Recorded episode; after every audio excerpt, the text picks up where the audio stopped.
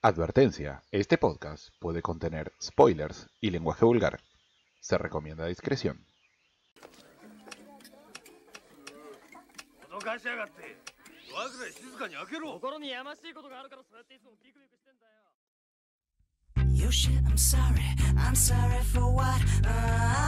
I got to thinking that you're kind. Oh, preacher, baby.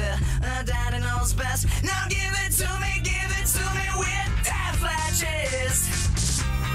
Versatile, she makes me smile. Stay for a while. Get in the TV, they say that she's a slut and that she's got a flat butt. But that's just far too away It's fucking Yanis. Take it or leave it. Whether you believe it, that's a real voice, baby. Drive you crazy. She's a lady, but she's with a voice changer. But when you hear that voice online, you'd be told a lie. If you said that's the real voice, that is fucking Yanis. Take it or leave it. Whether you believe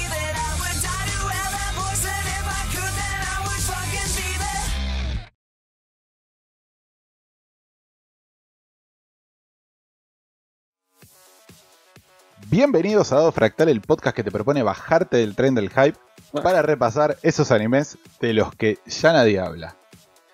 Estoy, como to- en todos los episodios, con mis compañeros. Buenas noches, KM.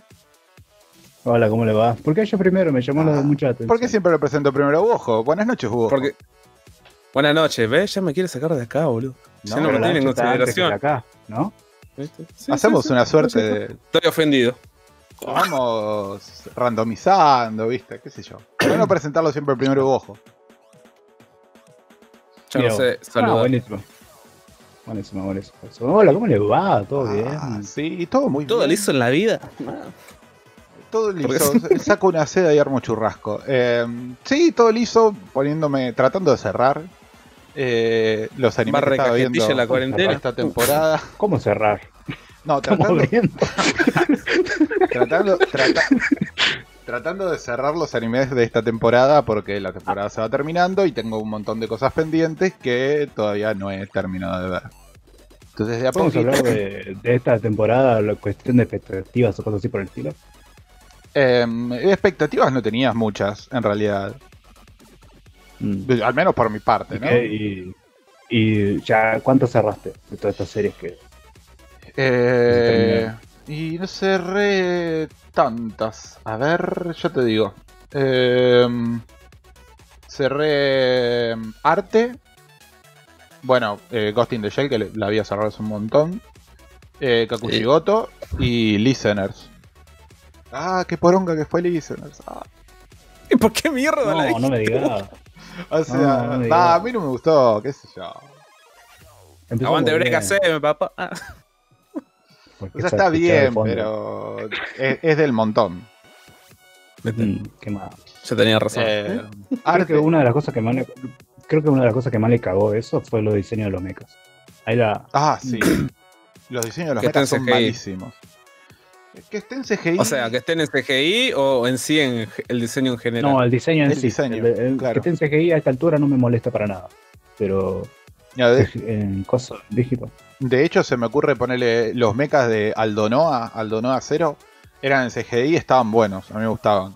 Eh, por más de que la Mm. historia haya sido medio verga. Pero pone- eso es un ejemplo No de. sé, no, no pasé más del primer capítulo Eh, yo de Aldo, no. bueno, arte. Arte. eh, eh, está mal dibujado. no, arte Ah. estaba bien y terminó bien, pero es como un anime retranqui. Eso. Es, Es para tranqui. Claro. Y Kakushigoto. Mira, yo lo que le, la semana pasada yo le decía a Wojo cuando había terminado. Yo dije, bueno, el fin de semana capaz me la vea. Pero no sé, ese fin de semana estaba muy, muy, muy inestable emocionalmente. Para que te diga un ejemplo, me vi el primer capítulo de Yu Hakusho porque lo habían subido en unas plataformas medio ilegales pero en buena calidad. Y quebré con el primer capítulo. Así que dije, no, No, eh, Kakushigoto me va a hacer bosta. Son 12 capítulos, me va a arruinar. Así que no, prefiero no verla. sí, Así que, ¿qué te pareció? Podría, po- podría comentarte algo sobre el final, pero no te quiero spoilear, Kakushigoto. Em, A nadie, a, antes- nadie que a esté nadie, escuchando. Sí, obvio. Mm. Eh, antes decía mm, fuera del aire, ¿no? Eh, bueno, Estoy, estoy tomando Baileys últimamente porque me compré un Baileys y estoy tomando. Y Kakushigoto, los episodios de Kakushigoto son como un trago de Bailey. Porque cuando vos lo, lo tenés en la boca, sentís toda esa dulzura, ¿no es cierto? Y cuando te lo tragas, recién ahí, en el fondo, te pega el- lo fuerte del alcohol, ¿no es cierto? Y los Mm. episodios de Kakushigoto Mm. son todos así. Eh, el episodio es súper tierno. Vos, vos viste los primeros Mm. episodios. Yo vi hasta el capítulo 4. Porque, eh, claro, Ugo- Ugojo yo sé que vos la terminaste. Sí, yo lo terminé. Los episodios son todos así, son, son una primera parte súper dulce y después llega, después viene una escena después del timeskip que te deja ese, ese sabor amargo de decir, Sí, pero "Ah". Sí, no, no todos los capítulos fueron así. Creo que hubo uno Eh, que de hecho fue. pero el- el, eh, la mayoría son así. Al final, Bueno, la mayoría sí, pero no son todos. salvo, bueno, no, no, salvo spoiler. eh, Sí. Pero es una, es una linda serie. El final me hizo llorar muchísimo, me hizo llorar como un puto.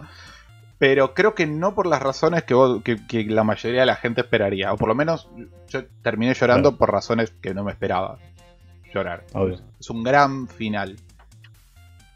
Es un. eh, ¿Cómo se llama? ¿Cómo se llama el autor original, eh, el mangaka? ¿Lo Eh, tiene el nombre? De nombre no. No, Bueno, el de eh, Sayonara eso- Setsubo pero-. Sí. Sí, sí, bueno, justamente eso es lo que yo iba. O sea, es un tipo que venía haciendo obras totalmente locas, bizarras, por- en este contexto. Y digamos que no conozco más allá de algunas obras de él, pero siempre pintaba por ese lado. Y esta vez pintó una obra muy, muy tirando para abajo, un golpe, Mm, golpe duro, muy un, dra- un dramón. Ya, eh, ya el primer capítulo ya te pinta que sí. vas a un dramón y ya el 2, 3, 4, o sea, iba sumando, iba, iba apostando a que te va a dar, te la, te la va a meter adentro. Y yo, yo decía, a poco, uh, esto tengo que verla completo porque una cosa que la veas semanal, como es un castigo así, te la vas tragando de a poco, y otra cosa es que te lo traes de una. Y es como que está bien, que venga la espada, pero que venga ahora, no de a poco, no me hagas sufrir Sí, así totalmente. tan lentamente. Sí, de hecho yo hice eso. Yo vi hasta el capítulo Sí, lo mismo. 3 o 4 como, como ustedes y después la noche la maratoneé toda. Todo lo que Yo vi hasta el 6 y esperé a que terminara porque el 6 ya se estaba viniendo Sí, re sí. heavy. Sí, aparte de eso, Mm. quería esperar a estar bien arriba porque es, es bajonera. Y, Eh, Koji Kumeta se llama el autor. y el final sorpre- sorprende. El final sorprende mucho. Eh, a mí por lo menos me Mira. sorprendió. O sea, da un... No, es, eh, digamos que puede ser uno de, la, de lo mejorcito de la temporada. Sí, Eh, sí, sí, sí, sí, de definitivamente. la temporada sí. Yo le tengo... Sí, sí, hablamos de la temporada. Yo le tengo muchas fichas puestas a, a Namio Kite Kure, la de la mina de la radio, y Ah. Yesterday o Utate. Boy Listen to Me para otros. Wave Listen to Me. Sí, sí, es. Y el otro de Westerday.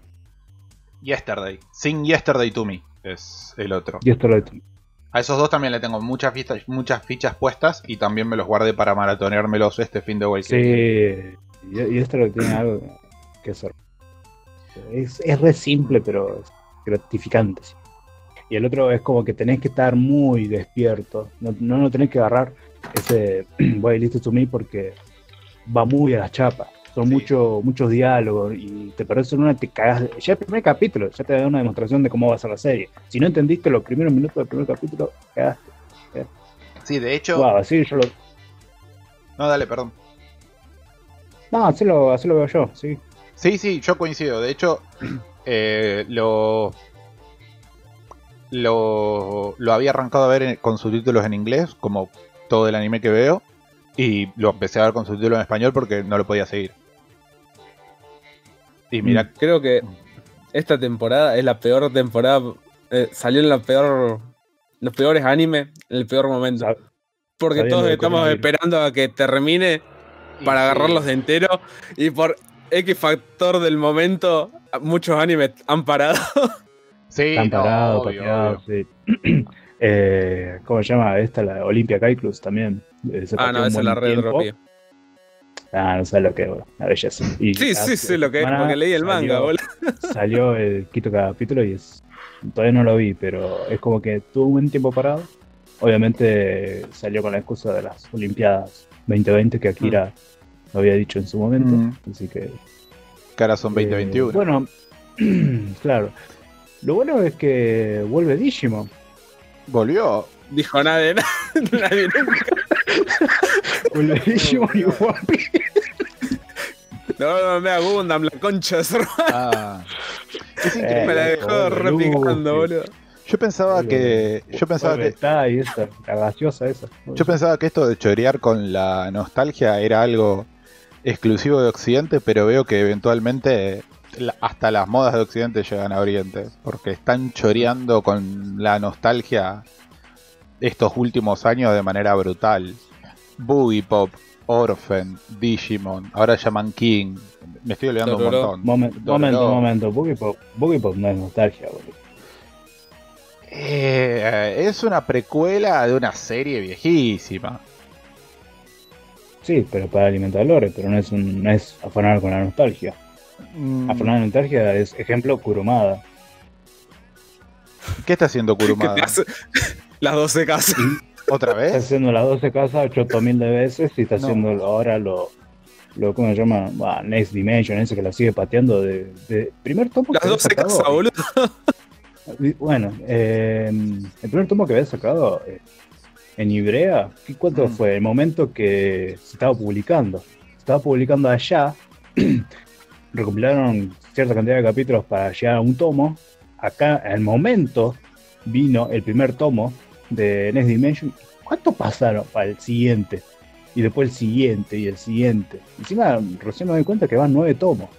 Van Y nueve no tomos y, las, y hasta donde tengo entendido la historia no va ni por la mitad. Y van 10 años, 10 años, nueve tomos. Y al tipo le funcionó y sigue currando con eso. Es increíble que le den tanto tiempo. Porque, o sea, vos está bien, qué sé yo. Hace poco sacaron el videojuego, no sé. Igual, eso más que un choreo con la nostalgia, yo lo catalogo como franquicia. Ya. Es choreo ¿Cómo, nivel. Es choreo Ah, nivel choreo. franquicia, no choreo nivel nostalgia. Es como Dragon Ball. Mm, habría que buscar la definición. ¿eh? Bueno, Dragon Ball está robando la nostalgia. la saga Saiyan. Pero ya no es nostalgia, ya es. Ok, esta es la franquicia y la franquicia sale y sale y sale y sale. Y siempre vas a tener algo de la franquicia dando vuelta. O un videojuego, o un. O un anime nuevo, o un spin-off, o un manga, o lo que sea. Sí, lo que me da bronca a mí es que en Dragon Ball solamente agarren Z. Y no la primera parte. La primera parte es ultra explotable. Vos sabés que para mí. ¿Sabes qué no- pasa? Dale, ojo, perdón. Sí. Dale. ¿Sabes por qué eh, para mí no agarran Dragon Ball? Porque ya lo intentaron una vez. La Exacto. cagaron. ¿Con cuál? Iba a decir lo mismo. GT. La primera mitad de GT. GT. La primera mitad de GT era Dragon Ball, pero como a nadie le interesaba eso, rating se iba para abajo. Cuando empezaron a meter de vuelta la parte que era Dragon Ball Z, que eran las peleas y tras pelea tras pelea, empezó a remontar la serie. No tanto como antes, pero empezó a remontar. Totalmente, coincido totalmente. Y desde entonces quedó el estigma de, bueno, vende Dragon Ball Z, no vende Dragon Ball.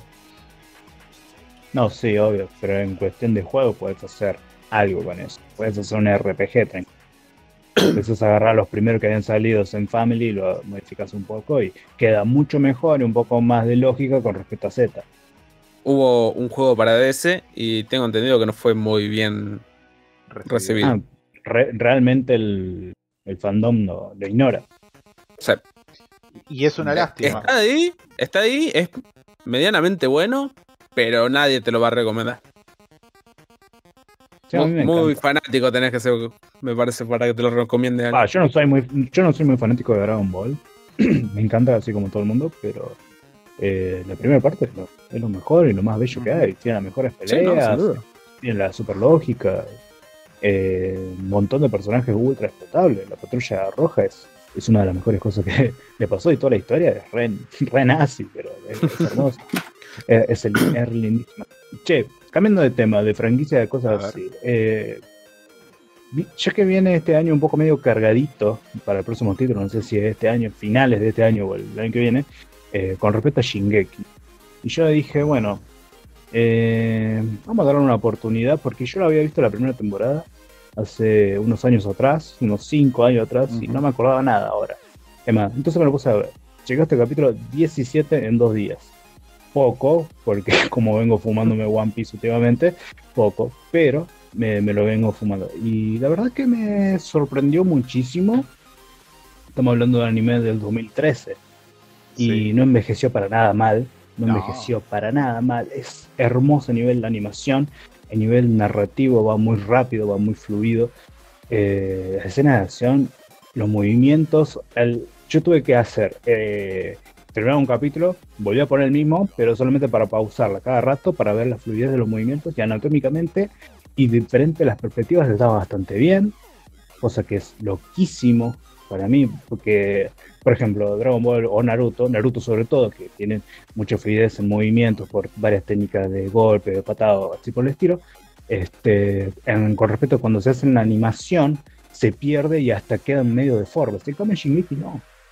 Hay, saben utilizarlo muy bien. No sé quién fue el que dirige las escenas de peleas o los movimientos, pero es alucinante. En cuestión sonora es increíble, lo estoy escuchando con estos auriculares y es alucinante la- los efectos de sonido, el soundtrack, está todo muy bien hecho. La verdad que era en el 2013 y lo ves ahora y es un anime que salió ahora.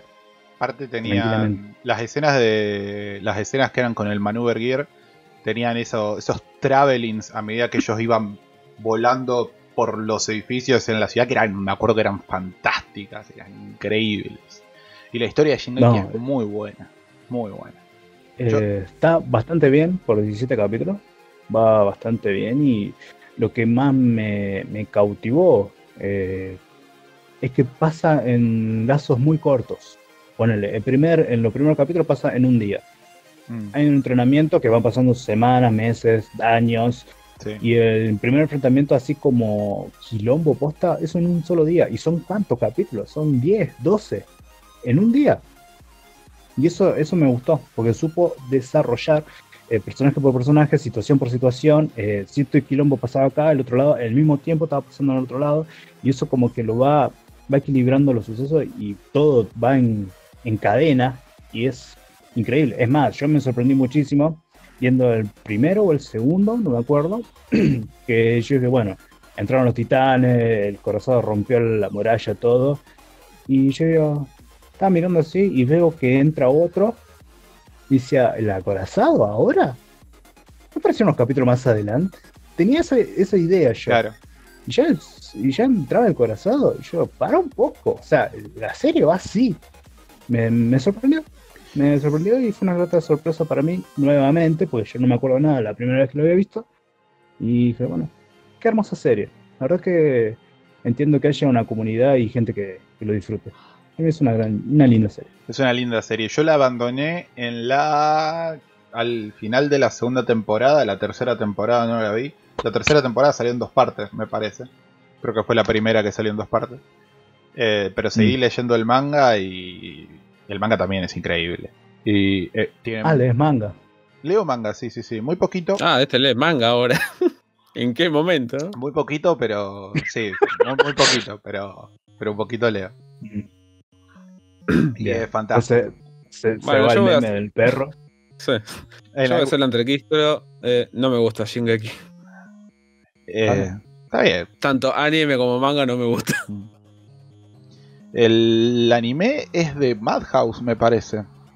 Si no mal recuerdo. Y es impresionante. Y Shingeki es la serie. me- si no mal recuerdo, Shingeki es la serie con la que yo descubrí a Hiroyuki Sawano, el compositor. Que es Mm. increíble. El chabón todo lo que hace es fantástico. Todo lo que hace es fantástico. Eh, me encanta. Fantástico. Mm. Aunque no me gusta tanto Linked Horizon, que es la, la banda que hace el opening. O sea, está bien, pero es como que todos los openings son iguales, chabón. Dale. Eh, pero No, boludo, sí, openings son Sasageo. Sasageo, sí. Es un desastre. Ah, los openings son una. gustan. Dato, dato, dato curioso. eh, hay un disco. No me acuerdo si es un disco o son un- una serie de singles de Épica, la banda de mm, Symphonic Metal, una banda que a mí me gusta mucho, eh, donde cantan los temas de Shingeki oficial, ¿no? Eh, y está bastante bien. O sea, las traducciones no son lo mejor, pero escuchar a Simone Simmons es. Ah, cantando los temas de Shingeki, ¿no? Y... Sí, sí, pues te, te silenciaste de golpe por eso. Ah, Te pero- quedaste callado. Pero fue como un corte seco, como que le pegaste el cable. Loco, está bien, nosotros Ah. nos vemos, pero la gente no. Por ahora no, así que sé más fluido. Ah, perdón. fue perdón, literalmente perdón. un. Así, así Ah, fue. mirá. Sí, No, no, no. sí, estás Rarísimo. marcando el tempo. No, no, no, no sé qué onda. Eh, no sé por qué a veces tengo esos fallos de sonido. Igual el OBS me toma el audio del mix. que, Hijo de puta. Bueno, eh, No, porque el OBS me toma y es lo importante. Ustedes cáense. No, bueno, boludo. Usted Sí. los toma a través de Discord. De, detalles técnicos, eh, no, no viene de caso. Hagamos un podcast donde los integrantes no pueden discutir entre ellos. En donde cada uno habla. es un bullizo. Vos sabés, la otra semana me comí un choripán y el, y el otro estaba, no, ayer vi el anime este. Y el otro dijo, no, el me gasté 500, 500 lucas en una figura de Madoka. Me- Y ninguno se escuchaba Eso- entre eso- ellos. Eso de gastar plata, eso, eso no se dice, güey. Me viene a la. Me viene a Me la. encantaría tener 500 lucas. sí, me viene a la cabeza, no voy a dar nombres porque no viene al caso. Eh, Pero con. Ah, una entrevista, una entrevista que vi hace poco de un político y un periodista, donde era literalmente Uh. el show de los sordos, boludo. O sea, el, el flaco le hacía una pregunta al poli- el periodista le hacía una pregunta al político, el político contestaba lo que quería, el flaco volvía a preguntar, el otro contestaba algo que nada que ver. Era, era muy, fue muy violento. Eh, Dígame cómo se llama. después de eso, no, no quiero, no quiero meter política.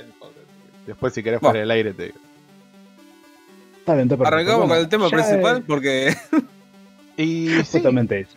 Sí, sí, sí, metamos separador y ya volvemos.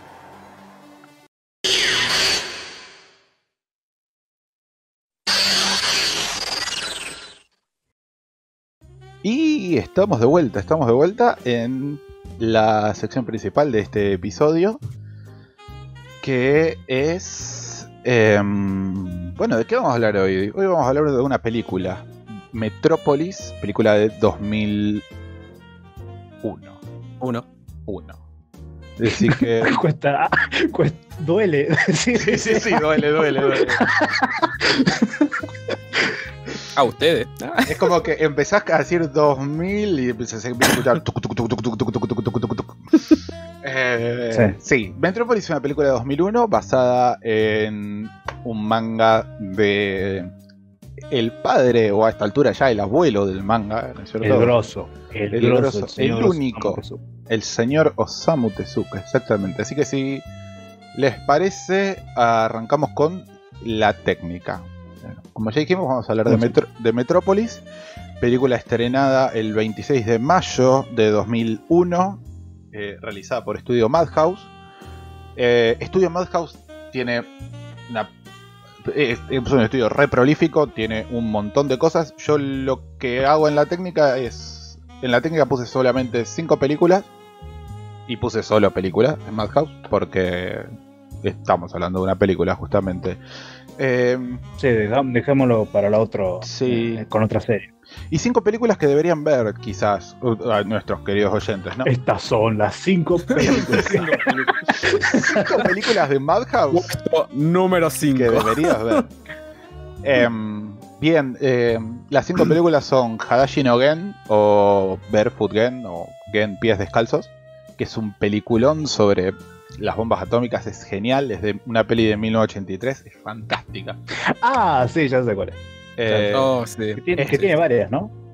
No, eh, sí, hay una segunda, pero la segunda es cualquier cosa. Ah, La segunda, la, vean la primera porque es increíble.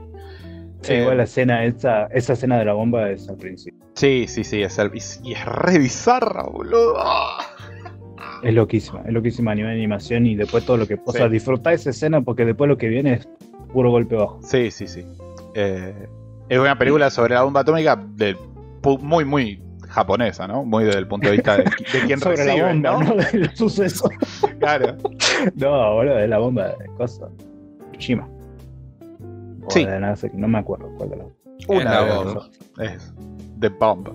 Las, las dos al mismo tiempo, ahí. pa. Sí, sí. Sí. Y se Eh, sumó una tercera que nadie sabe que la tiró. Nah. Hay- ¿De dónde, no? Creo que iba a haber una tercera, no me acuerdo. Eh, no. Bomba o película. bomba, bomba. Ah, ¡Bomba! Eh, otras películas hechas por Estudio Madhouse son Perfect Blue en 1980 en 1998. eh. Vampire Hunter D, la segunda, no la primera. La primera Sí, sí. es del 80 y No, pico, la, la primera sí. del 86. La del 2000, digo yo. Eh, Tokyo Kakerus Shoujo, o La chica que saltaba a través del tiempo. Peliculón. En No la vi. 2006 y Redline la En- red de un en red. 2009. Yo también la redebo, pero he visto clips. ¿No la vieron? No, No. pero- Eh, es más, me acuerdo que acordamos, che, vamos a ver esto. Y nunca más. nunca más. No, este tiene que ser la tercera. Este tiene que ser la próxima película a hablar. Que el Red Line es lo más hermoso que hay. Esto, esto fue muy bizarro. Muy bizarro. Algo chiquitito. Mm. Este, fue a una Anime Friends allá en, en el centro Miguelete, me parece que era. Y no sé qué China había venido, no sé, no me chupaba un huevo quién había venido. La cuestión es que teníamos entrada gratis, fuimos y me compré eh, varios tomos de, de un Lupin y de City Hunter que venían en ese tiempo cuando el Real eh, Manga Lines había caído y vendían mangas a lo pavote, así re ultra barato. Y estaba pasando un- en una stand así media random y veo imágenes todas re locas, ¿Qué mierda es esto? Y le pregunto, ¿qué es lo que estás dando ahí en la tele? Y me dice, esto, me muestra, Red Line. ¿Cuánto está? Eh, Esto. está 25 pesos, me decía. Deme 10. 10 me salía el manga gordísimo así de Lupin. 25 salía el DVD trucho todo quemado. y digo, bueno, ya fue, voy, voy me lo compro. En ese mismo día llegué hecho bosta porque eran 3 horas de viaje, de mucho, muchas combinaciones en trenes, cosas así por el estilo. Llegué, me puse la película, quedé loco. Es un viaje ver esa película. Un viaje. Y si la ves ya con, con buen, buen puesto, pues, sí, bien puesto lo ves y no sabes lo que es. No sabes lo que es. Es un viaje. Esa película es hermosa, por suerte está en Netflix, la pueden ver tranquilamente para aquellos vagos. O si no, la ven en otro lado. Para mí es Eh, es que, por mucho que esté en Netflix, yo por experiencia te puedo decir que cuando acordamos y dijimos, esta está en Netflix, creo que fue como hace cuatro meses.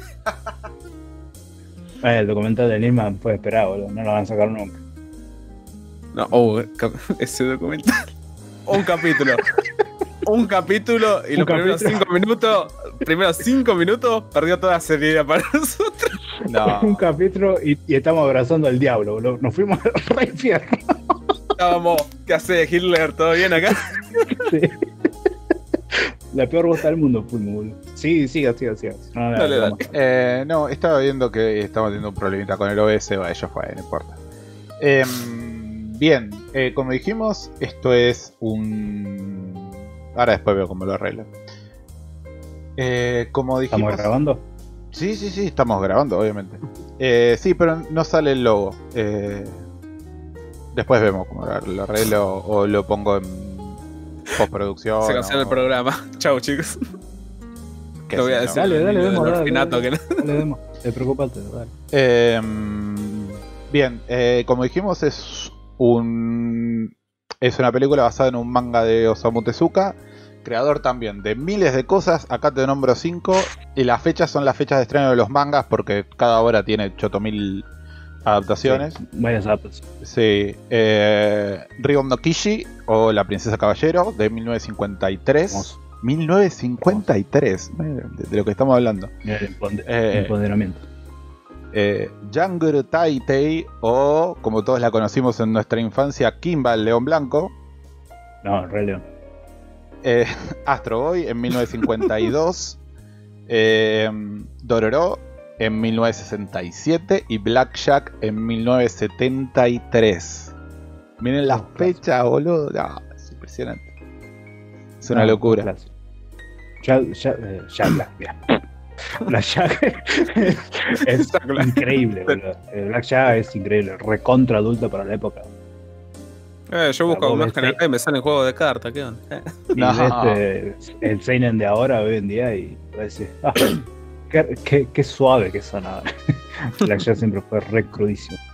Para- teniendo en cuenta para la época que salió. Me acuerdo ver, creo que fue la primera adaptación animada que tuvo de Blackjack, la de la isla donde todo el mundo se estaba muriendo de sed. No, ni idea. No sé cuánto de ustedes. Ok. Hay una escena donde. Va, voy a tirar spoiler porque ya es re viejo, así que. Para salvar a. mm, sí.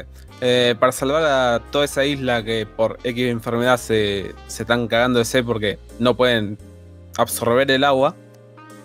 La única cura que tienen, la única forma de encontrar una cura que tienen es abrir a un flaco sin sedante, estando vivo, y empezar a revisarle los órganos. Y en ese OVA te muestran cómo abren el flaco. Ah, Tranqui 120.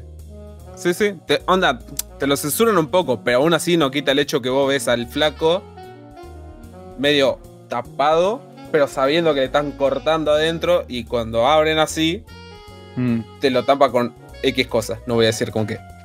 Pero se nota que está recontraabierto el tipo. Bueno, seguimos. Y decir la verdad, Pipa. Eh, seguimos. Eh, la película está dirigida por Rintaro, eh, un chabón que yo la verdad no lo tenía, pero ha dirigido, entre otras muchas cosas, eh, Capitán Harlock en 1978 y varias de sus películas spin-off. Eh, la, la primera parte de Neo Tokyo, Neo Tokyo son como tres eh, cortos, entre comillas. En 19 y él dirigió la primera parte en 1987. Eh, Teito Monogatari o Megalopolis o Doom Megalopolis en 1991, que es una locura, es un desquicio total. X en 1996, creo que es la primera. La película. Sí, pero me- no me acuerdo si es la primera o la segunda, creo que es la primera. Eh, no, lo único que hay. no, hay dos. Eh, adaptación del manga de Clan eh, y Ah, Alexander sí, hay dos. Hay dos, pero, pero la primera es la película. Mm.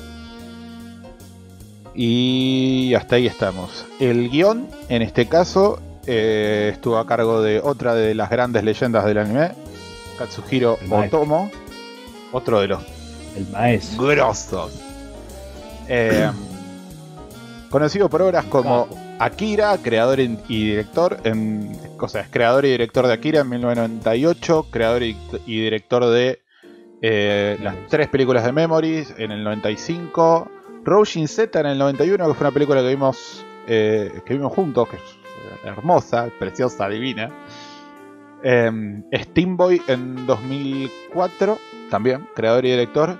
Y Bukio Saraba, que son es esa película que son cinco cortos, que también la vimos juntos, Sí, hermoso. en 2013. Mm. Eh, él había dirigido, o sea, si bien él es, estuvo a cargo de todo el proyecto, dirigió el último, Bukio Saraba, y el tercero me parece que era, el que era en el en Edo, el de los bomberos. Y No, muy, muy lindo. Además, Otomo había hecho eh, Freedom, esa serie de 10 ovas, que para mí fue lo primero que se animó en CGI, eh, todo completamente CGI. Últimamente Netflix viene robando con cada serie que estrena, es, eh, todo en CGI. Bueno, este lo había hecho hace unos muchos años atrás. Sí, bueno, sobre eso, ya está, lo tiro ahora. Yo en su momento dije, en, en Podcast por 2P, cuando en una de las retrospectivas, dije que eh, Ufotable era el primer estudio en combinar bien la animación tradicional o digital, digamos, y el CGI. Y después vi esta película y dije, no, me retracto totalmente, porque esta película combina CGI y animación, sí, tradicional, eh, de manera in- increíble. Pero aguante que termino con la técnica. El último punto de la técnica es la música, que la música es increíble, es una oda a el jazz de los 50. eh, y estuvo a cargo de Toshiyuki Honda. Eh, Toshiyuki Honda es un chabón que no tiene prácticamente participación en banda de sonido de anime. Eh, hasta donde pude encontrar, encontré dos. Uno es esta película y el otro es eh, Natsu, es, que es una película de 2003. Pero es el creador de la banda de sonido de eh, Woman, que es una película que a mí me había recomendado Calavero hace mil años, que es una especie de eh, Quentin Tarantino japonés, así tipo super violenta. Gunhead, que es una película de mm, ciencia ficción japonesa, y Rebellion de Killing Island. Son películas no de anime, pero me gustó tanto la banda de sonido que quise nombrarlas. Eh, La tapa de Gunhead es, es un viaje, boludo. Sí, mal, boludo. Los tres chabones ahí con los chumos y un meca atrás, boludo. ¿Sabes Lo que es eso, ¿no? En el 83. Que según Una belleza pura. que acá arriesgo, arriesgo terriblemente, pero para mí Gunhead, el personaje de de Boku no Hero Academia está inspirado en esa película porque el diseño Wow. de- el diseño del héroe es muy parecido al diseño del mecha de Gunhead. Hay un héroe en super secundario en Boku no Hero que se llama Gunhead. Como siempre. Eh, sí, como todos los héroes que no son Deku, digamos. Básicamente. Como todos los personajes que tienen que brillar no brillan. Y el que brilla mucho, le sacamos el poder. ¡No! ¡No! Pobre Tintín. Durísimo, pobre Tintín. Pobre Tintín. Em, y dicho todo esto, hoy no hay sinopsis porque nadie le buscó. Así que, Paja. Paja, película. me- casi me olvido. Película, película. Em, Vale. Bueno, eh, quizás a lo mejor es un buen punto para arrancar. Esto que les decía antes, que es increíble cómo combina el CGI con la animación tradicional. Creo que, cuando digo tradicional, creo que digo bien tradicional. Me parece que está hecha en celuloide. No, no estoy seguro, pero me Eh, parece ¿qué? que hay celuloide. ¿Qué? ¿Metrópolis? ¿Cómo? En Metrópolis, sí. Eh, sí. Está hecho, está hecho en. Eh, Te, te- te- te- te lo confirmo porque en el 2004, cuando se estrenó la otra película de Otomo, fue Steamboy, estuvo 10 años haciéndose esa Steamboy. O sea, había terminado eh, Akira y después había alargado con Steamboy, pero nadie le daba, le daba guita por la idea de dentro de lo que es steampunk. Entonces buscaba hacer otros proyectos en los que le podía dar poco de plata para, o sea, hacía películas buenas, produ- productos muy lindos, para generar un poco más de ganancia para hacer Steamboy. Esa, dato, esa data la sé por el DVD. Tiraban en el extra que tiene el DVD, el Claro. Steamboy, te, te, te dicen eso. Además, un trabajo entre CGI, así como implementar el CGI con el tradicional, es un trabajo hermoso, es hermoso. Yo, eh, si tienen o consiguen ese DVD que hoy, hoy en día es, es inconseguible, eh, te muestra todo el trabajo. Más allá de eso, eh, Metrópolis. Sí, primero, primero antes de hablar de Metrópolis como realmente tiene que ser, tenemos que tener en cuenta de que hay, hay muchas cosas de Metrópolis.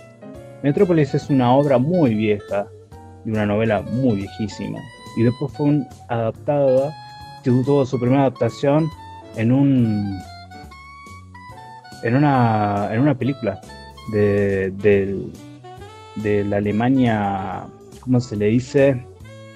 Eh, justamente en una de las el depresionismo alemán, ahí está, ahí está. no me salía la palabra, que, que esto empezó con el doctor Caligari, justamente, Y entonces eh, tuvo su primera votación con, justamente en ese año, con un director que estaba hasta la bola económicamente, gastó mucha plata de su bolsillo, le debió mucha gente para hacer esta película y, y hizo, bueno, si Estados Unidos saca películas así, nosotros en Alemania también, y vamos a hacer la película, no solamente eh, la más cara a nivel producción, sino la que es la más grande en esa época, y facturó a lo lindo. Bueno, eh, Tezuka se basa un poco de la obra de Metrópolis, o sea, de la obra original, de lo como venía, pero le da un tinte un poco más por el lado eh, infantil, porque el manga, eh, lo que lo estuve leyendo antes de ver la película, es, está tirado para el lado infantil. O sea, no está todo ese contexto político que maneja, no, no tiene casi nada de eso. Lo tiene, pero no es tan explorable como tiene que ser. Sino es algo muy superficial, no es, no es, no es tan profundo. En cambio, en la película, Algo, algo que tocan sí. por ahí. Onda, te dice, están, Claro. pero no, pero no, no le damos bola. Mm, No, eh, el manga va por el otro lado. El manga va por el lado de la identidad, con respecto al personaje principal. Mm. Que el personaje principal, que acá eh, en la película no lo es. Acá el personaje principal es un pibe, que es el chico este, que no me acuerdo cómo se llama. Kenichi. Kenichi. Bien, bien, muchas gracias. Que es el que mueve casi toda la película. Más con su tío, ¿era? Eh, sí. No, no, no quedó para mí muy claro si era el tío o decía que era su tío. Lo, lo que pasa que Claro. en, en japonés eh, Kenichi se refiere a Shunsaku, que es el viejo este, el detective, Hmm. como Oji-san. Y Oji-san se, se puede usar tanto como para un tío o como a, a alguien mayor. O sea, un pibe No, no, pero- le dice a alguien mayor Oji-san. Oji-san. No, pero yo- esto puede ser por los subtítulos que yo le, eh, con los que yo leí.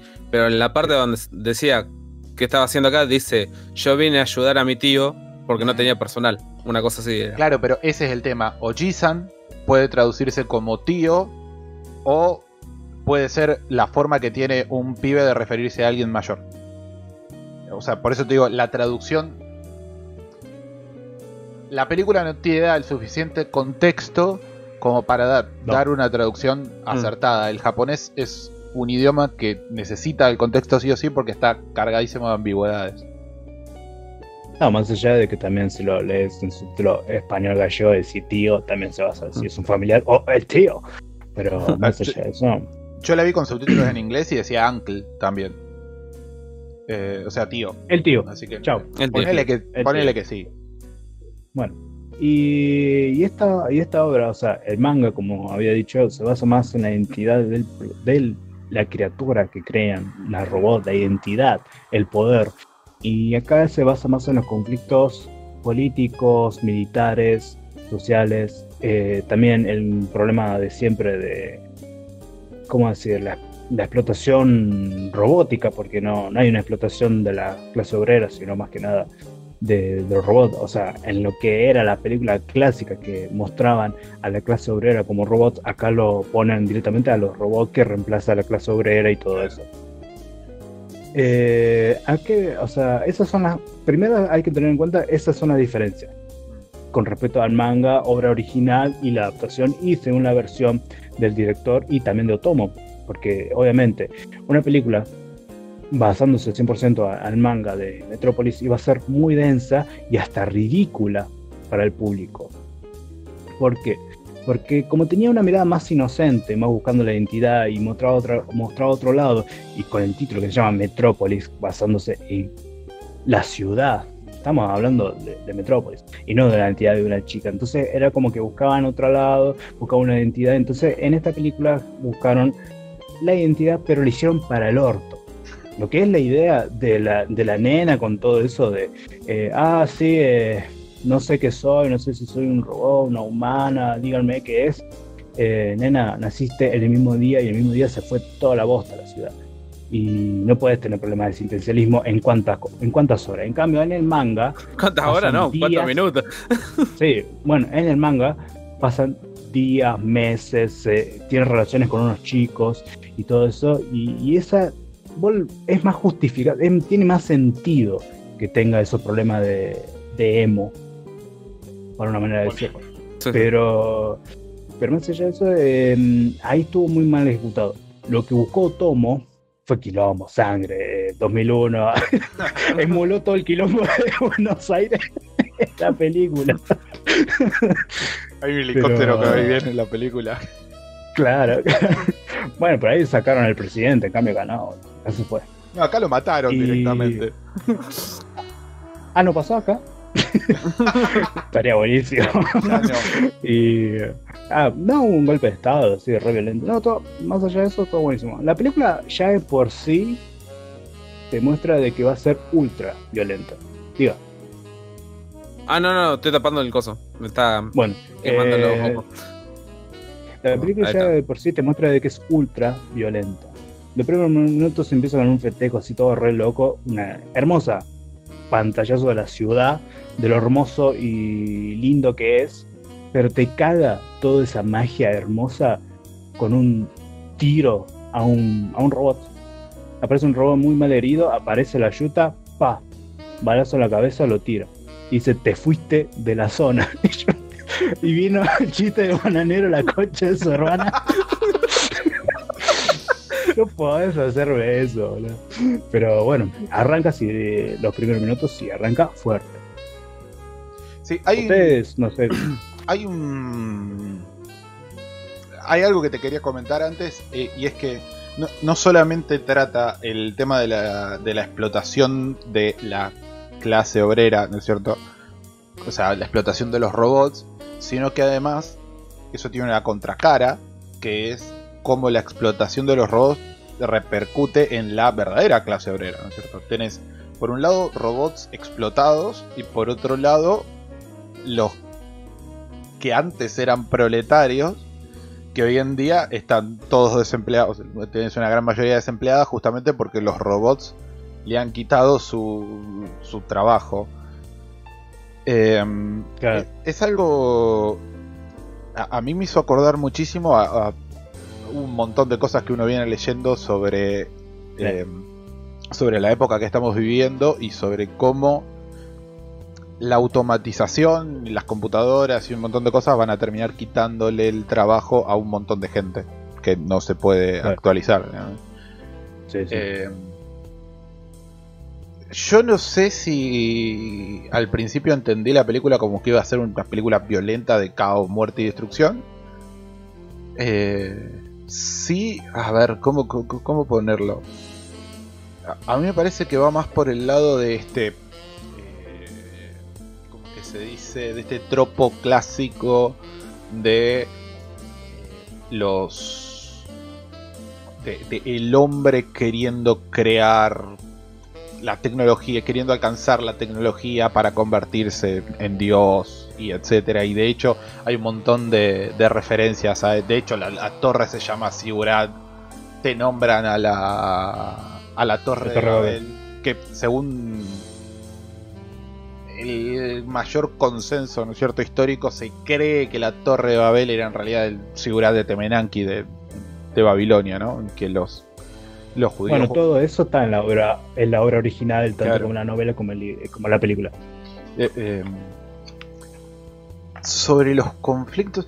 Pues es que el tema es que es una película. Vos no- yo creo que no había mucho tiempo como para desarrollar todavía más los ese No, conflicto de, de no. Tima, ¿no es cierto? No, no, o sea, o sea, la película creo que estamos de acuerdo, no sé, los, si los tres, pero nivel eh, pa- eh, nivel animación, eh, el arte, todo eso es, es alucinante. Precioso. Pero es, Está de es la hermoso. puta madre, güey. o sea, es increíble. Primero hablemos de la animación y después hablemos de la narración.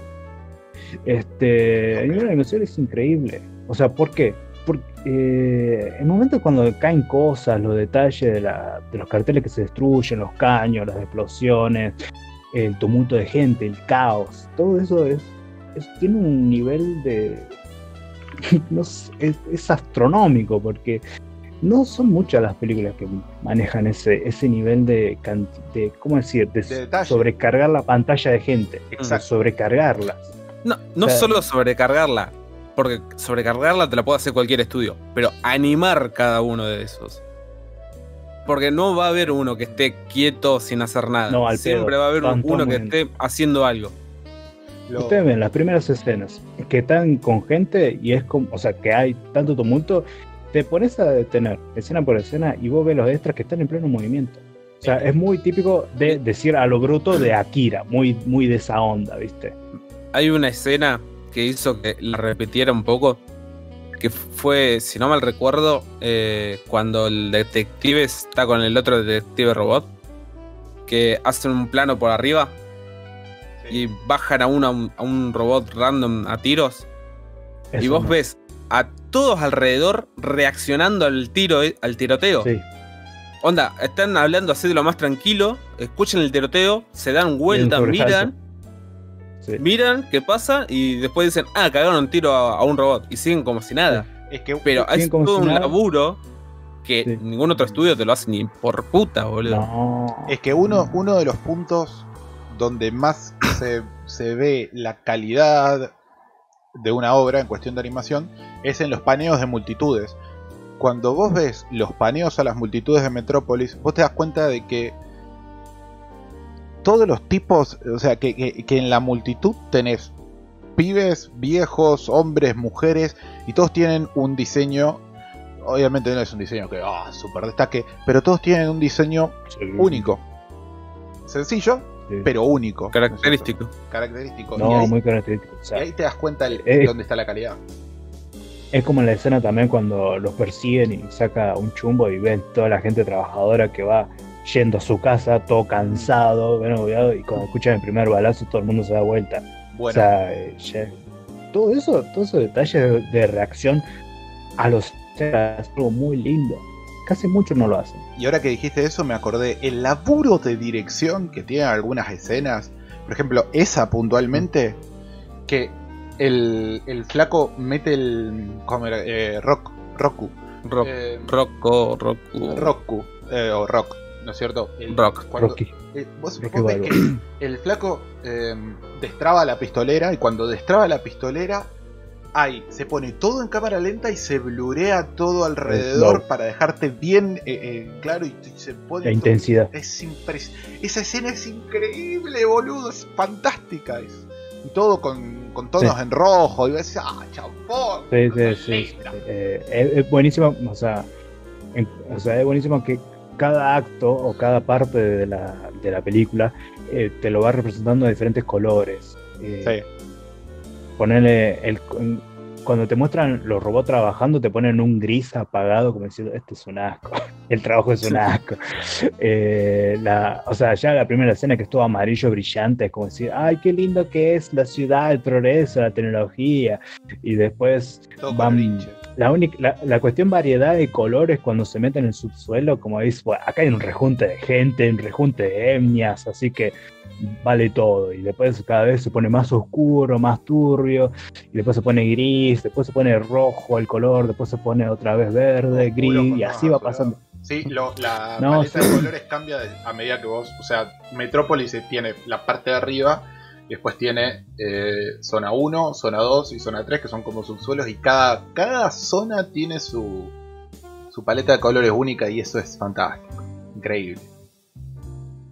No sé Hay algo que voy a criticar acá y es algo que me sacó mucho de onda a la hora de verlo, que fue el hecho de que te tengan que enfocar a fuerzas ciertos objetos como para decirte esto es importante En las transiciones. en las transiciones. Sí, las transiciones son Que te re la- particulares. Sí, que te la hacen re dibujito animado, que es tipo un círculo que se va eh, con un fondo negro alrededor, Mm. que se va achicando justito al, al coso, al objeto, y es como, Mm. este objeto es importante. Pero Es- no sé. ¿eh? Es- esas No transiciones son raras. Esas transiciones dan, dan viejo. Da- A, a mí por lo menos me da viejo, Muy viejo. O esas transiciones. Onda. Ese barrido a negro, tipo de izquierda a derecha, así, ¿viste? Es Hmm. raro. Sí, no, no, pero me sacó más de onda el, el- la transición Looney. Tunes, ¿viste? Para así decirlo. Porque ya, de antes veías que pas- podían pasar de una escena a otra sin problema. Pero de la nada que te hagan un circulito que ese circu- alrededor de ese circulito sea todo negro para enfocarte a un objeto que te digan, esto es importante. Siguiente escena. Me sacó muy mal de onda a mí. Sí, ese, ese sentido. Creo que eso Sí, sería sí. lo único que le critico a la película. Eso y bueno, la falta después, de. después hay, hay cosas que, que sorprenden muchísimo porque la paleta de colores que utiliza, a veces con respecto a lo que es ciudad, fondo y todo eso, también los carteles. eh, hay mucha, hay mucha variedad. Si hablamos de diversidad, por una manera de decirlo, es increíble. Es increíble. Y yo lo veo, es más, eh, hay los planos que mostraban lo que era la ciudad misma, era estar pausándolo cada rato porque era me quedaba embobado, me quedaba boludo. Es más, eh, me, voy más al final, pero estamos hablando en cuestión de animación, ¿no? Eh, la última escena, que le rompe el culo la escena de explosión, de destrucción de Evangelio, le hace bosta, pone un mejor, un mejor tema y todo. o sea, hay que seguir golpeando Evangelion, y esto te lo redemuestra. O sea, es- te lo ponen dos, ¿cuánto? Dos, tres veces la escena de súper eh, poderosa de Evangelion que ponen a una pendeja cantando de fondo. Bueno, este con una sola le bastó y li- los barrió, lo sacó, lo escupió. Lo... Y no, Es ne- más, y no necesitó una pendeja, con un negro le sobró. Eh, Un negro se la poma a las tres.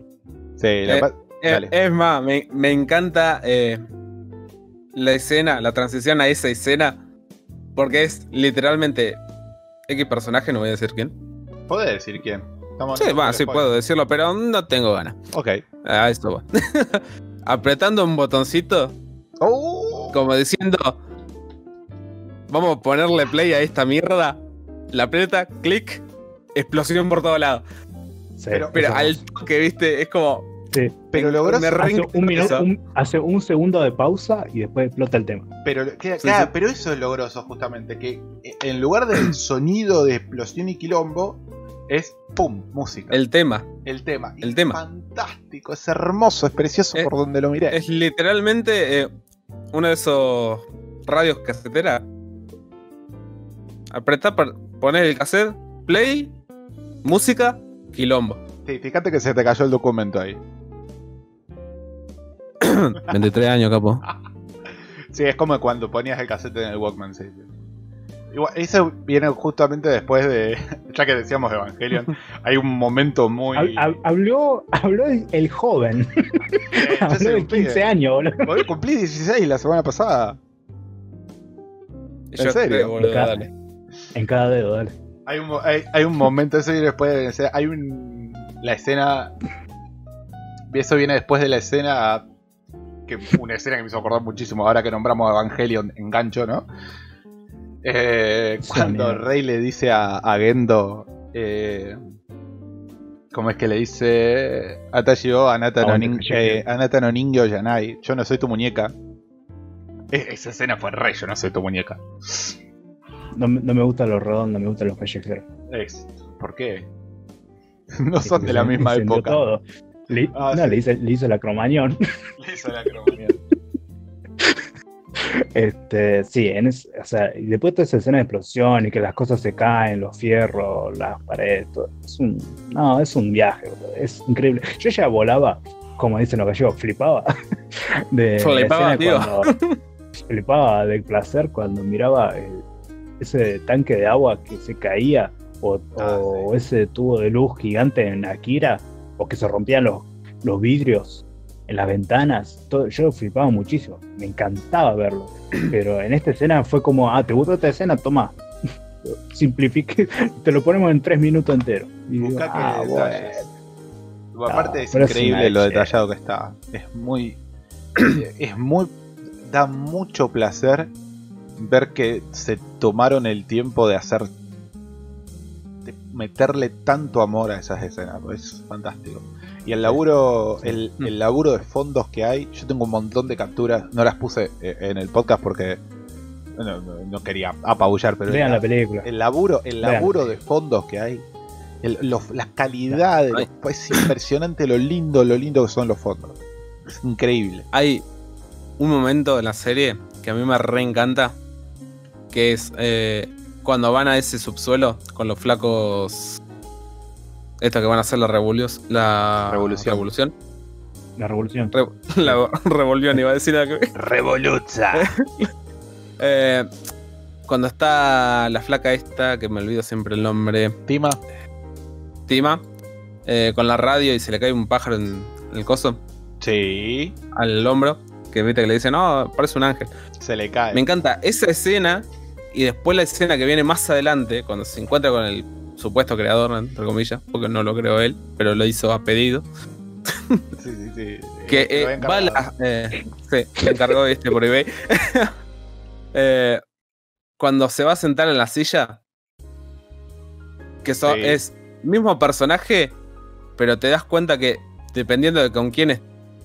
Ups, perdón, apague el micrófono si tenés al personaje recién nacido, eh, que es recontra puro, que te lo dan a entender con la primera escena, y después Sí. cuando lo agarra el otro, que ya la estuvo corrompiendo entre comillas, Mm. y tenés Sí. todo un fondo oscuro, rojo, o, eh, malísimo, para así decirlo. No en el sentido de que está malo, sino de No, no, si no es para sí, para demostrar maldad.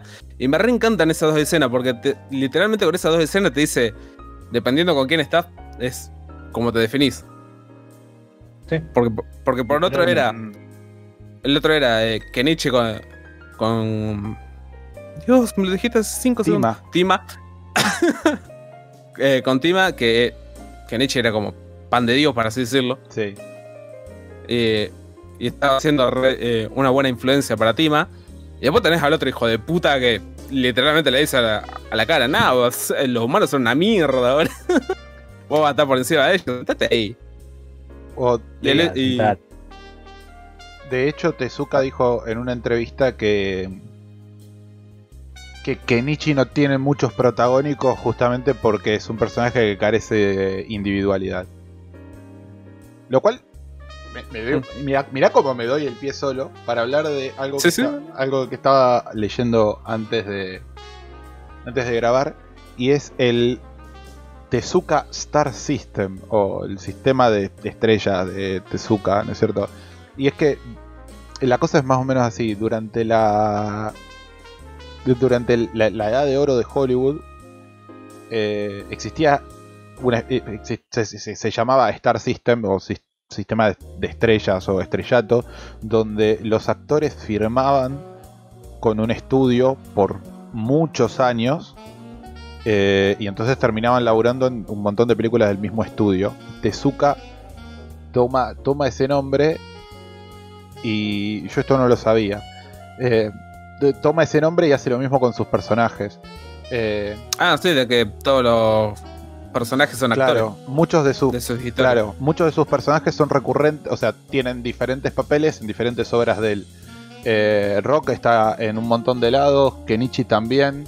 El que acá es, por ejemplo, uno que me acuerdo, porque lo leí hace poquito, el que acá es el tío, el detective, ponele, es el profesor de Astro Boy. Eh, tenés un montón de cosas así. Bueno, el villano es también de Astro Boy, Ah, mira, no, no sabía. Es el Eh, padre. es el padre. Y me parece. Me parece algo recopado. O sea, me gusta. Eh, no sé si es que. o sea,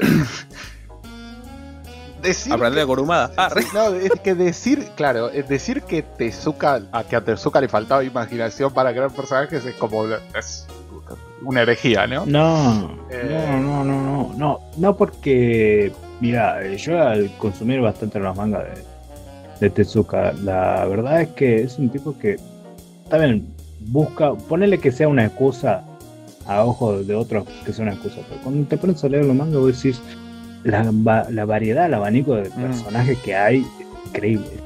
Bien, hay algunos aspectos que se pueden ser medio repetitivos en cuestión de diseño, pero nunca ves uno más o menos parecido que el otro. Tiene su diferencia. Capaz son más por el tamaño eh, o la forma del pelo o cuánta cantidad de pelo que tiene o qué tam o el tamaño de altura, pero más allá de eso tiene un montón de personajes no solamente, o sea, es un tipo que no solamente dibuja los personajes principales, sino que dibuja un fondo. Dibuja un fondo con un montón de personajes. Más vale que se le va a acabar las ideas. Se le va a acabar Sí, la no, mano no, si hace eso. Sí, también. Claro, también. Pero, o sea, también hay muchos autores que hoy en día, así como el de Freitai o Saint Seiya, que hablan de lo mismo, y es como que, bueno, si le podemos perdonar a Tezuka, ponerle barra, entre muchas comillas, eh, su excusa, Yo no se lo que son perdono. actores, bueno. Bueno, como vos Tezuka. quieras, pelotudo. Como vos quieras, la ¿Temporada de mano? La cuestión es que la cuestión es que bueno eh, hay otras porque no podemos no sé perdonar la estupidez de Fairy el autor de Fairy Tail o el de, no. el de Kurumada si es exactamente lo mismo no sé Poner No, no, yo Kurumada no te puedo perdonar ni por puta, boludo. Fairy Tail, vaya y pase, pero Kurumada no. Kurumada, de que su pico más grande fue las 12 casas, empezó a robar eso, pero Claro. cambiándole muy poquito. Fairy Tail, por creo lo menos. Hay una cuestión vamos a de, esta por una el- historia con los pero- mismos personajes, hay- pero en el espacio, boludo. hay una cuestión de época también. O sea. Antes Cierto, de- también ah, hace las 12 casas 500 años atrás. Pero Hace, ah, pero pará, antes leíamos, antes leíamos en la técnica, o sea, estamos hablando de que Tezuka empezó, eh, lo- nombramos manga de Tezuka, estuvo activo entre el 50 y el 70, Sí, por no. ahí, o sea, cuando decimos que es el padre, quizás el, el abuelo del manga, eh, no solamente es porque empezó allá este hace mil años, sino porque además el Tezuka eh, sienta las bases de lo que va a ser el manga y el anime a futuro. Define un estilo, define una estética que después un montón de gente va a adoptar y a remasterizar, no a remasterizar, eh, a, a- a remixar en, en- en otros estilos, digamos. Eh, sí sí sí, que lo, sí, sí. lo mismo Claro. que hace Rumiko, por ejemplo. Rumiko Takahashi, ¿por qué, por qué es tan importante Rumiko Takahashi en la historia del anime? Bueno, porque ella define la, la... No sé si tanto la estética, pero sí el estilo narrativo de la comedia romántica moderna. Bueno, o sea, a ver, eh, lo que tiene, este sale re, re fuera de off, off topic, pero lo que bueno Sí. es que podemos discutirlo ya de una. Este, Rumiko lo que tiene es que cuando ves un personaje vos sabes de qué serie es. Por más que vos decías, bueno, Sí. los diseños son más o menos parecidos, Mm. vos decís, bueno, Ranma es Ranma, Inuyasha es Inuyasha y punto. En cambio, te pongo un ejemplo, en Dragon Ball, Toriyama, eh, no sacó otra obra con el estilo ese, el estilo más de Dragon Ball Z, no sacó otra obra que esté al mismo nivel que esa para decir, bueno, este personaje es de esta serie y este personaje es de esta serie. Te pongo un ejemplo, como Yu Yu Hakusho. O sea, Yu Yu Hakusho Hunter x Hunter, hay personajes que son más o menos parecidos, pero vos decís, no, este personaje es de Hunter x Hunter y este personaje es de Yu Yu Hakusho. O sea, se, se pueden ver la diferencia. Por más que sea el mismo dibujante, tiene el mismo estilo, los mismos ojos, la misma cara. Pero más o menos vos ves que este es de esta serie y este de la otra. En cambio, con Dragon Ball, para poner un ejemplo, no, no sucede. Toriyama puede hacer diseño de a, a lo que es Z en otra serie y va a decir, no, este es Goku, este es Goku. Y así, rompen las pelotas con eso y no, y no valoran el diseño clásico de, Dragon Ball, que es un poco más variado en cuestión de, monstruos, de robots y, de otros personajes, que, que tiene más variedad que, que lo que es Z. Sí, Dragon Ball tiene más variedad de lo que es Z, pero para mí los diseños de Toriyama son todos. Son, o sea, no todos iguales, pero en, en estilo sí son todos iguales. O sea, ahí coincido. Cualquier, o sea, cualquier personaje de Dragon Quest podría haber aparecido en Dragon Ball, por ejemplo. Tranquilamente. Sí, pero vos sabés de- que es de Dragon Quest. Pero vos sabés que es de Dragon Quest. Igual que, igual que lo de Dragon Ball, cuando Goku es chiquito, vos sabés que Arale va a aparecer en Doctor Slam. También Sí, ya sé que aparece en Dragon Ball, pero vos sabés que esos personajes es de Doctor Slam. No te van a aparecer en Dragon Ball. Por más que haga un crossover falopa. Yo no lo puedo ver. Es lo mismo, lo mismo que a mí me pasó con la obra de Romiko, pero vos decís que no. ponele, ¿Quién te entiende? ponele. Pero bueno, Metrópolis. Lo fuimos real a la mierda. Está bien, está bien, me gusta que sea así. No, no, nos basamos lo que es con respecto a lo que es eh, diseño, que Sí, para sí. mí me encanta, los diseños de los personajes a mí me, me vuelven loco de la película. Es más, todos los diseños de personajes de Tezuka siempre me encantaron, desde, que los conocí hasta ahora. Eh, me parecieron los mejores diseños dentro del diseño de personajes, me parecen hermosos, simples, pero muy dinámicos. Y ya que hablamos de esto, en ya que hablamos en cuestión de animación, diseño de personajes, música, ¿qué les pareció a ustedes? 10 de 10. Va, no, eh, 8 de 10. La música, no, a mí me encantó. Eh, yo, a mí me gusta. eh, no, diría que me gusta el, el jazz, o sea, me gusta mucho escucharlo, pero no conozco, ¿no? De autor y qué sé yo. Pero es. eh, a, mí, a mí me vuelve la cabeza. De hecho, había escuchado la banda de sonido antes de ver la película y ya me había encantado. Eh, es increíble. Ah, ya venías con eso. Sí, no, me encanta, me encanta. Tiene una tiene una reversión de un tema de jazz clásico que se llama Saint James Infirmary, que es el tema que suena cuando en la escena esta del ángel cuando Tima está con la radio. Sí, Eh, que está mirando el techo. Que es un e- es un tema que a mí que a mí me encanta y haberlo visto reversionado en una versión muy linda no tan buena como la de Neil, Arms- eh, Neil Armstrong escúchame a mí Louis Armstrong no tan buena como la de Louis Armstrong pero es una muy linda versión y verlo metido en un tema de anime yo por lo menos lo agradezco muchísimo y es increíble eh, a vos caeme que soy el que rompe la música con las pelotas a vos que No. ¿qué más que decir? Es, es eh, alucinante. ¿no? No tuve mucho la, la oportunidad de escucharlo muy detenidamente. Lo- solamente la música que escuché fue por parte de la película. Todavía no, no pero me encantó. Eh, me, me pareció muy, muy lindo, muy maravilloso. Sí. Me enfoqué en la parte del jazz, pero la banda de sonido. O sea, podríamos agrupar los temas de la banda de sonido en- como en dos grandes grupos. Hay una parte que es puro jazz, eh, preciosa y con variaciones lentas y toda la bola. Y también hay una parte que es como.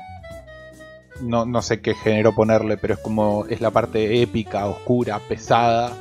¿No es cierto? Que es la música que suena cuando. Cuando se tirotean, cuando pasan cosas, ¿no es cierto? Que también es ¿Cómo? muy buena. ¿Cómo? ¿Cómo- cómo no, no, no suena a mis oídos música pesada, oscura, tiroteo. O Es sea, que- ¿cómo- Yo tampoco. Describímela mejor. Es la música, es la música que suena en las escenas de acción, ponele. En las escenas de acción no suena jazz, suena otra música. ¿Qué tipo de escena? Ah, pero en- pones un tema de Jax en Gundam y te hace magia, papá. O sea, pero, si, pero si vamos. ¿Qué tipo de música? ¿A más o menos qué otra serie, obra? Es, el- Desafortunadamente, es injusto no decirlo, recuerdo. es injusto decirlo, pero es música de la onda eh, que sale en los videos de YouTube, Anime Epic Mix. Ponele. Uf, amigo. amigo, me top comentó que. 10, top 5 de las películas que veo. me No. comentó que. Que- Epic que empieza Anime con- Music. Es música, Necesito anime, referencias. música. es música más pesada, más densa, más oscura. Ay, no ¿Es sé cómo sinfónica? describir. Ah, probablemente. Probablemente, no estoy seguro, Es no me animo a pesada. Es ¿Eh? pesada, pero no es sinfónica. Adivina lo quieren con música. Esos violines subieron de peso. Música pesada. Eh, Dale, negro, ¿no sabés? ¿No sabés lo que querés decir, boludo? es que Yo no la no, recuerdo. no sé palabras, la no encuentro recuerdo. palabras como para describirla. No, no, no sé en qué- yo no me, yo no me acuerdo la- que tuviera música de fondo de esos momentos. Sí, Es que no, sí, sí. no recuerdo. O sea, yo recuerdo que tenía algunos, algunos temas que tenían bastante tinta de jazz. eh, o pintando a lo noir, que es hermosa, pero que sea lo pesada, tiroteo, como vos No, decís. pero pes- no, pero pesada no en el sentido de metal. Eh, Pensada en el sentido de que es música más. Nunca dije metal, nunca dije Ah, metal. Vos, vos dijiste eso, pesado y tiroteo. o sea, no sé a lo que te referí. Ah, mira, me pondría a escuchar algún tema, pero si lo pongo acá va a salir en, en- en el audio y no, no puedo. Em, Cinco segundos, cinco segundos. Ah, Después te después te paso par. Es- vos, vos, queridos oyentes, escuchen la banda de sonido y se van a dar cuenta de lo que digo. Bueno, muy bien. Ya hablamos de. Ahora podemos hablar de lo que respecta a la narrativa. La narrativa, yo lo voy a. La voy a hacer recorta, recontra corta. Es una mierda la narrativa. Es horrible. Es muy mala, boludo. No, no sabe lo que quiere contar. tiene un montón de cosas, está sobrecargadísima la película. Es hermosa la película, la disfrutás todo lo que quieras, pero está tan sobrecargada la película a nivel narrativo que no sabe por dónde quiere ir. Ah, no sé, me parece que el mensaje de fondo. Sí, capaz que tenga- No estamos hablando del mensaje, los mensajes lo podemos dejar para después. Texto, WhatsApp. Narrativamente, a mí me pareció. Uf, oh Dios. Ay, Dios. Narrativamente, a mí me pareció que la. La peli. La, la forma que tiene de contar las cosas. Es. La forma que tiene de contar las cosas es. eh, como un gran rompecabezas, como escenas separadas que vos tenés que ir armando eh, en tu cabeza. Eso es muy típico de las películas japonesas. Sobre- Perdóname las piezas, carajo. No, es que las piezas están, pero las. Me parece que es. No sé, eh, sí es cierto que no es una peli tradicional en el sentido de introducción de un desenlace. No me animaría a decir que es metafórica. eh, pero sí es cierto que, no sé, es raro. Eh, no, lo había No, no es tanto. metafórico ni simbolismo por ningún lado porque te lo tiene en la cara. Mm, Todo. Si me todo a mí, esto, es- si a mí me decís esto es como un rompe, rompecabezas, es uno de 100 pesos que la, la, cin- la- la mitad te la vende por separado. Porque me está faltando información, maestro. están en el DLC. Cin- cinco piezas son de LCN. 500 cada una, las piezas. Las piezas. No, Las sí, obvio. Mil, o sea, mil la que- bolsita. O sea, a mí me encantó que la película de veces han arrancado con toda esa onda de, de- de un- una ciudad futurista con, con sus más altibajos. Es más, la primera escena que te muestra, eh, o sea, humana, figura humana, es eh, el robot de la película vieja de Metrópolis, que me pareció un buen guiño Ah, de haber arrancado. Me pareció hermoso que arranque con eso. Y, y después yo dije, bueno, a ver qué me quiere contar. Me contó Quilombo con respecto a lo que es la clase obrera y todo eso. Bien, buen punto. Bueno, eh, armó un robot X que va a ser súper poderoso.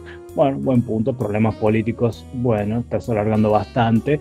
Eh, un chabón que está buscando a un tipo que está haciendo cosas totalmente ilegales. Ok, bueno, la relación entre la mina y el nene. Bueno, el tipo traumado que, que es un chico que lo, que lo adoptaron y no, y quiere ser menos. Ajá, bueno. eh, después, ¿cómo vamos? Y vamos con la que ma- matan a cosas, hay rebelión, hay quilombo, se rebelan los cosas, la ligan mal. Ah, y, y después, ¿cómo sigue? Y vamos con la identidad de la chica, que la identidad de chica se da cuenta de que es un robot, que no es humana. Mm.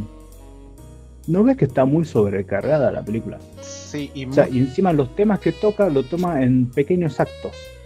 sí. No lo desarrolla tan bien para llegar a un clímax. y mucho y mucho de lo que mucho mucho de los temas que venías diciendo al fin y al cabo no se no se resuelven no se Creo que más de la mitad no se resuelve. claro porque No, quilombo con la clase Creo que- obrera y los robots explotados cómo se resuelve eso no, se resuelve Nada, no. no se queda en la resuelve. nada Queda en la nada.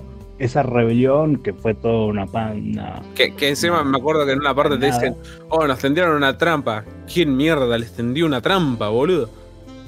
no bueno eso yo lo entendí porque Vos lo sacás por suponer, pero ¿quién lo, ¿cómo él se dio cuenta que es una trampa? Exacto. No, bueno, él se dio cuenta que es una trampa porque hay una escena en la que le dicen que la policía y el ejército están del lado de la rebelión, ¿no es cierto? Y al final resulta que el ejército no está del lado de la rebelión. Y lo que estaban haciendo era atizarlos, eh, una especie de, de- de malvinización, cuando Estados Unidos decía, no, sí, yo los apoyo, yo los apoyo, yo los apoyo. No, y cuando sí, llegaron se abrieron creo- de o sea, gambas. a ver, yo no estoy tratando, yo no estoy diciendo que nos tomaron de idiota y tenemos y nos tienen que sobreexplicar las cosas. Nosotros lo entendemos eso. Nosotros nos damos cuenta de que esto iba a ir mal parido, no iban a ganar nada.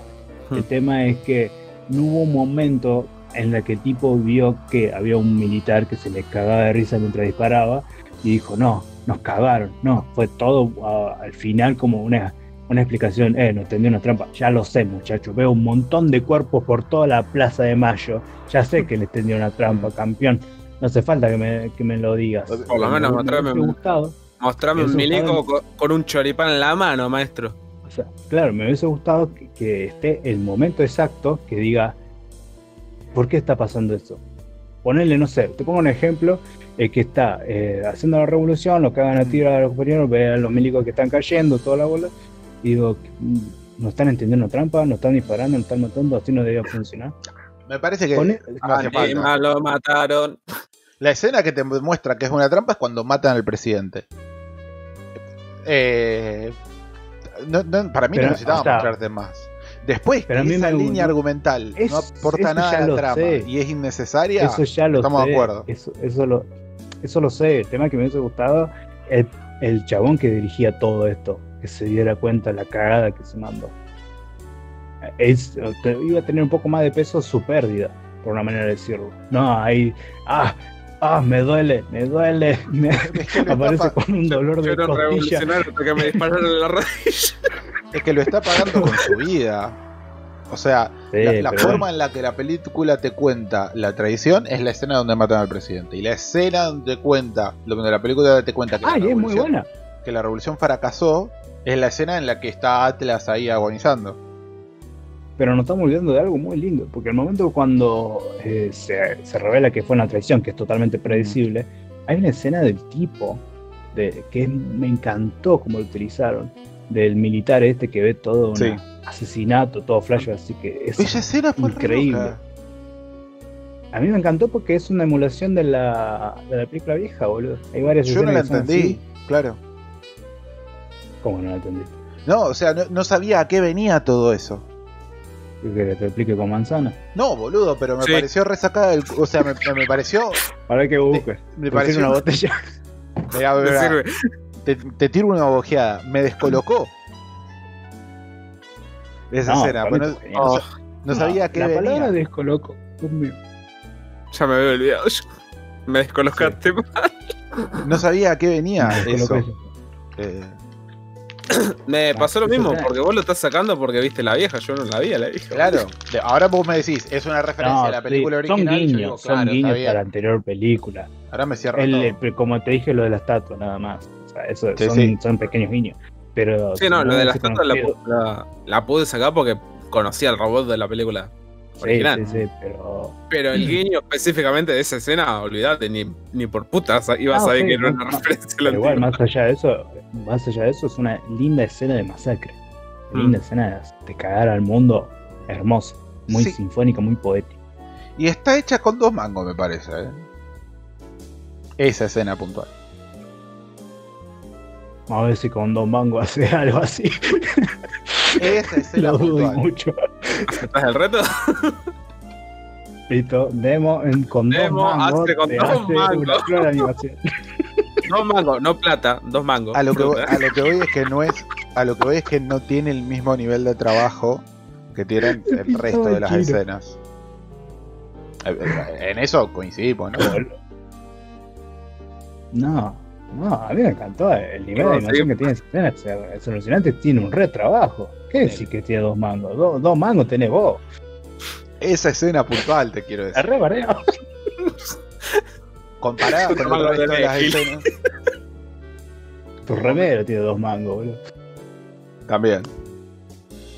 Em, Bueno, eh, bueno, en cuestión, o sea, como digo, en cuestión de narrativa para mí me parece asqueroso, no sé ustedes. es un gran quilombo, sí. ¿En cuestión cuánto? Narrativa. Narrativo. Ah, narrativo, no, olvídate. Como, como lo dije antes de arrancar, me agarró más por la parte de animación que por la parte de historia. Porque la parte de historia me chupó tanto un huevo en la mitad que literalmente, fácilmente, si no fuera por la música, lo hubiera muteado. Bueno, todo lo que decíamos antes de la. to- Todo el, Total, arco, tenía subtítulos, sí. así que. todo el arco narrativo de la revolución, para mí no aporta absolutamente nada a la trama. Es relleno Nada. puro. Nada, Nada de nada. nada, nada, no aporta nada y te, y te hablan del libro rojo, que ya sabemos de dónde viene. El- o sea, el Sí. niño contexto, saberlo como, llamarlo como quieras. Pero Es más, es, es linda la escena de- del tipo diciendo, eh, ¿por qué te vestís de esta manera? Y es la ropa que yo, eh, para mí es lo que representa la revolución y si tengo que morir así, me- es muy lindo toda esa escena, El tipo- pero no... no el tipo nada. dice literalmente, cuando muera, eh, moriré con el uniforme de la revolución. Que esa frase, no sé si es un Dixit de... Pero podría ser tranquilamente un Dixit de El Che. De que de hecho... No, ese es la, es, la, es la frase del gordo mortero. Si me van a llevar preso, me van a llevar con la remera del Partido Obrero.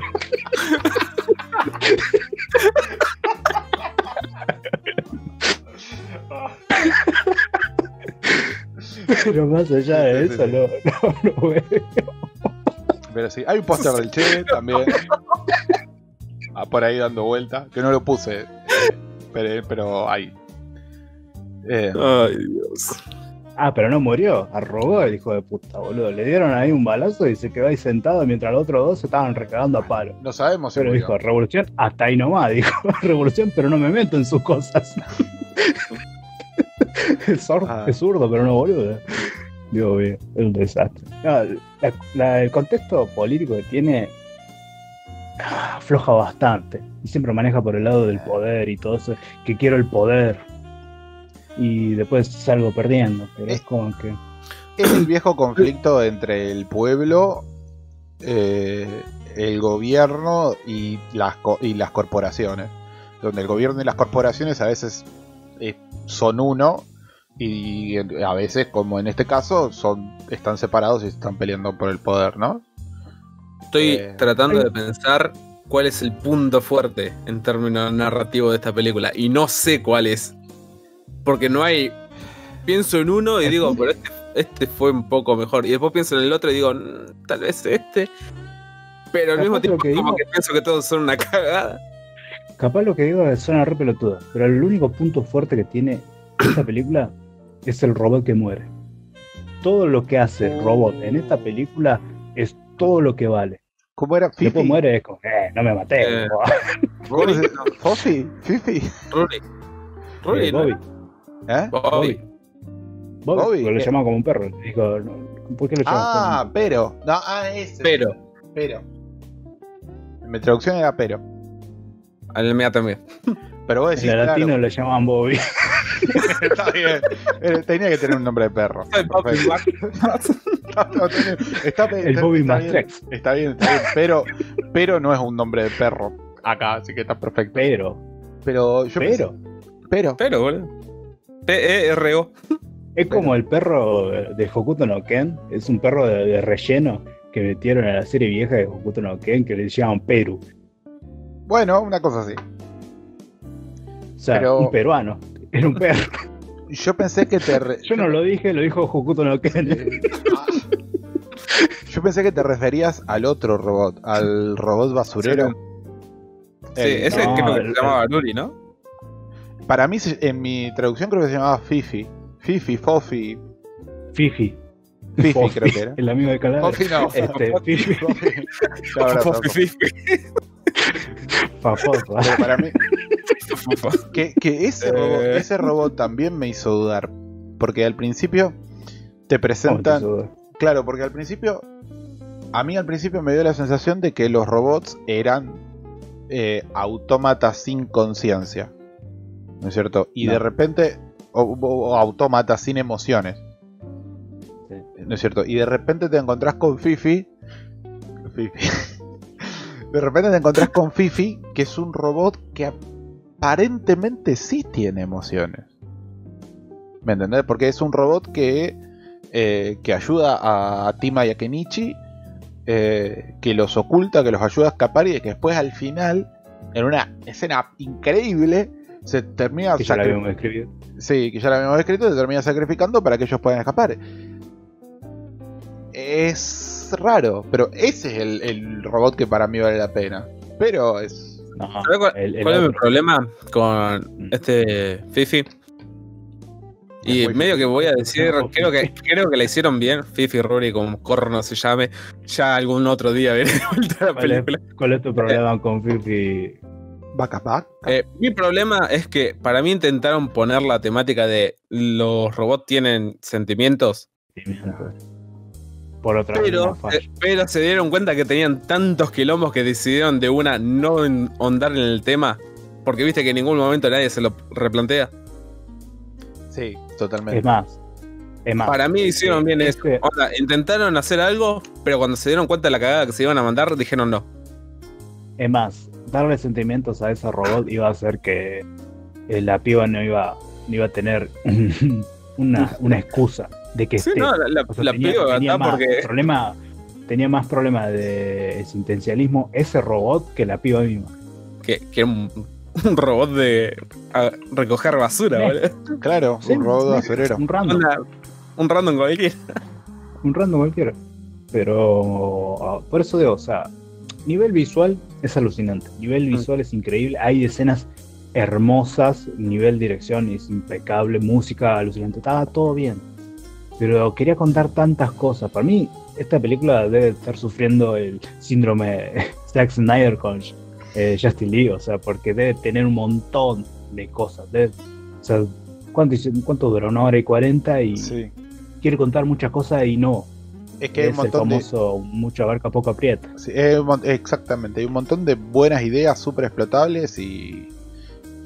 Y al final es una maraña. Y bien que- encima, encima la dirección es alucinante. Sí, Está sí, todo sí. bien ejecutado. Sí, sí, Pero a sí. nivel narrativo, ay, qué lástima, boludo. Pero hubiese sido un cañazo si hubiese tenido un poco más de sustento todas las cosas que pasaban. Además, toda esa rebelión y todo ese quilombo me lo dejás al final. O sea, me la venís picando la cabeza. Una hora y media. Ponele una hora y media, una hora y veinte de puro quilombo y explota los últimos 20 minutos con la rebelión, con los robots, con, con quilombo que la piba se tiene que sentar ahí, que explota toda la verga, suena el tema que le rompe el culo a Evangelion y todo eso, hubiese sido otra cosa. Yo no comparto lo que le rompe el culo a Evangelion, pero el resto sí. Ah, yo- las playas. Que de hecho, yo en un momento Es que- pensé. No, dale. Es que para mí en un momento se tendrían que haber puesto a sentar todos en un momento y decir cómo encaramos esta película. ¿A dónde Específicamente en un tema? Claro. que sea el tema principal. No hicieron eso. Agarraron todos los temas y lo, y lo intentaron hacer el principal. Y ahí la cagaron rotundamente. Es que yo, yo pensé que en un momento, porque en un momento te plantea esto de los derechos de, lo- de los derechos humanos y los derechos de los robots y la ley de derecho robot y qué sé yo. Y que querían hacer todo este quilombo. A todo esto el Sigurat tira un rayo súper zarpado al, al sol que hace mierda a los robots y eh, ¿para qué? Nunca te explican para qué mierda es todo eso. Pero yo pensé que iba a ir para el lado de bueno, los robots también tienen conciencia, también tienen que ser considerados personas, está mal explotarlos, etcétera, etcétera, etcétera. Y no, no, tampoco. tampoco. ¿A dónde querés llegar, chapón? ¿Me entendés? No, Eh, iba va, lado. Hasta por un momento pensé que la película iba a ser un, un thriller de persecución de los protagonistas, viste, corriendo de, de rock. Mm, Y de la nada, por el simple hecho de estar corriendo por todos lados, solucionaban algo que ni siquiera fue eso. claro.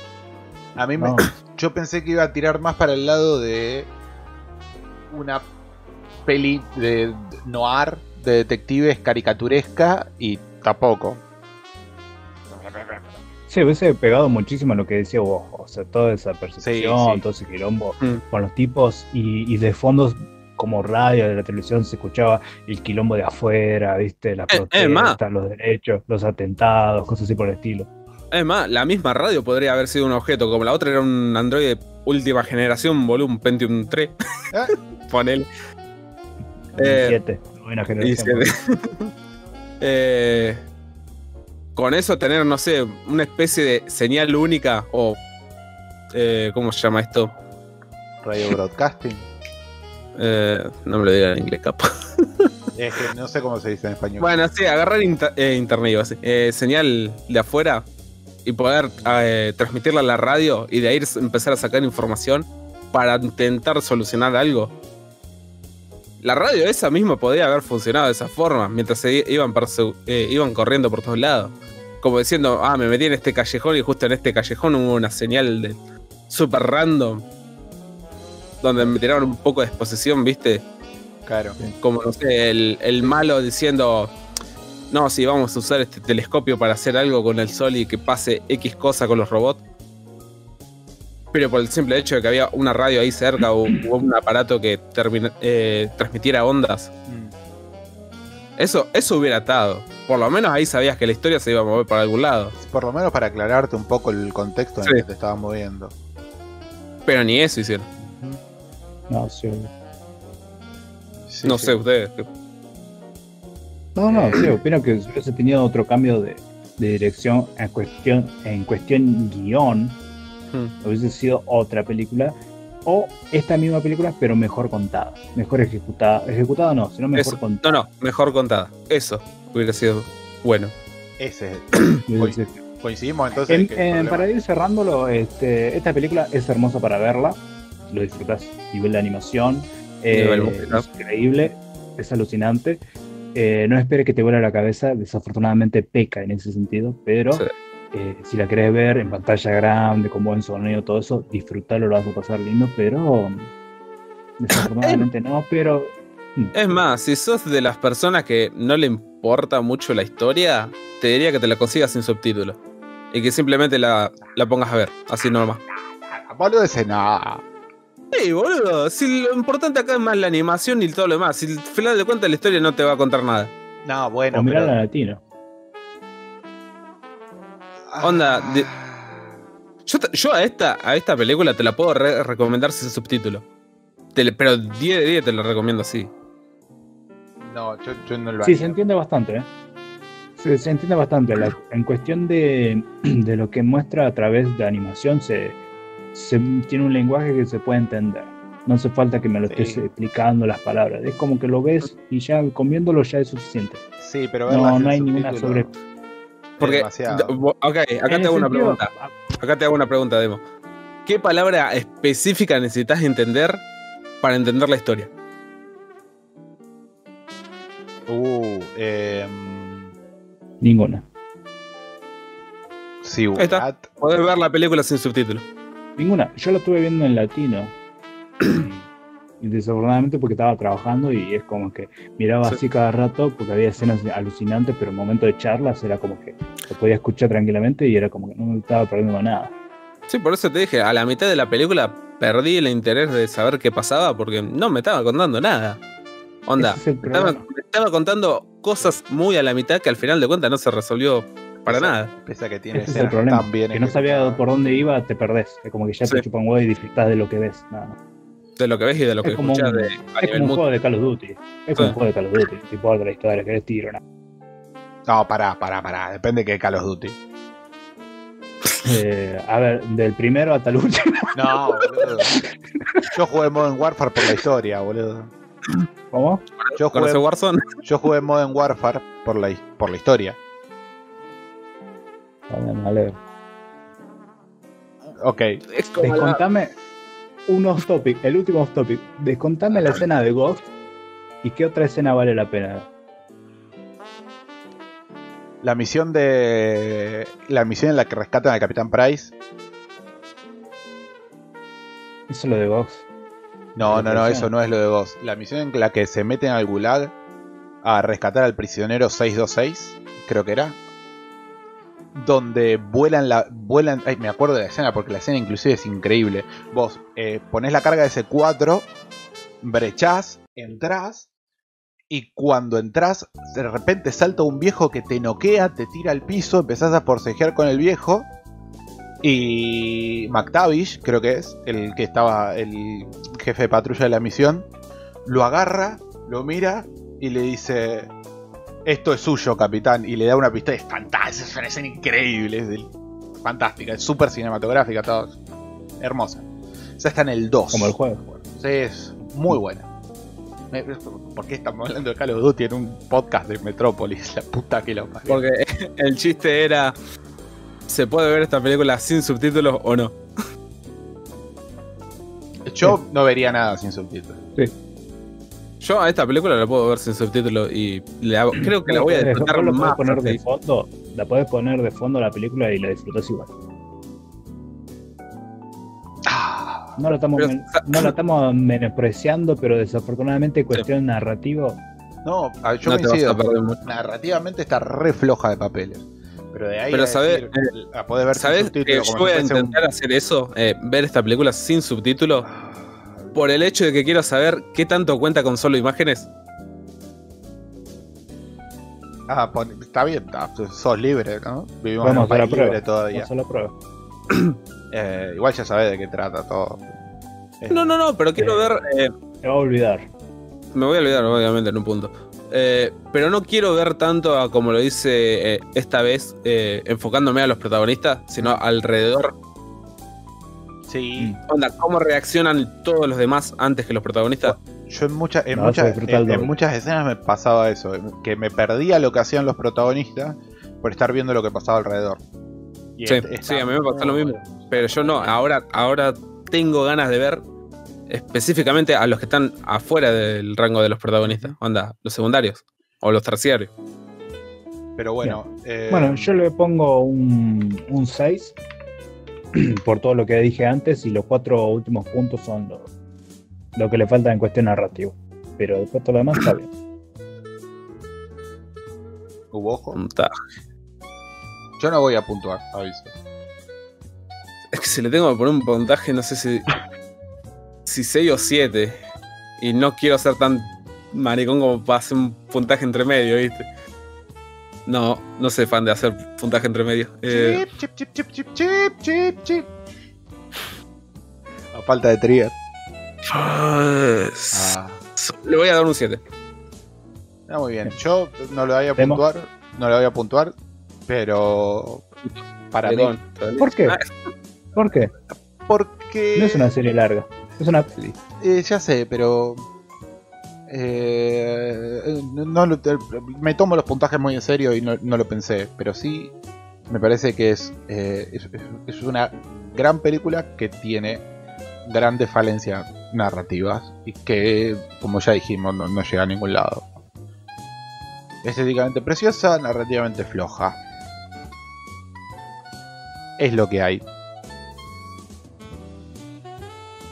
Eh, Te recomiendo verla un domingo nada más, a la tarde.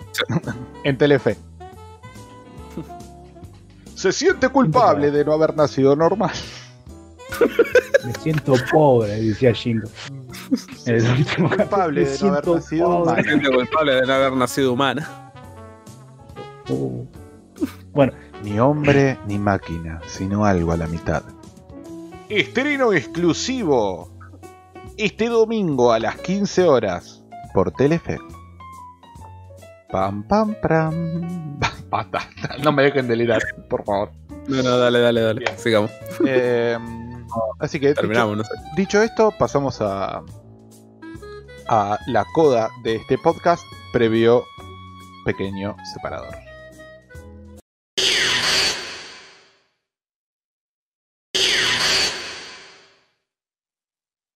Tan, tan, tan, tan, tan, tan. Y ahí estamos de vuelta, estamos de vuelta en la coda de este episodio. La parte del programa donde cerramos, leemos comentarios, eh, recomendamos, etcétera. Nunca pasa nada de lo que acabo de decir, pero no importa. Nunca tenemos nada para recomendar. Eh, exacto. O tal vez sí. O tal vez no.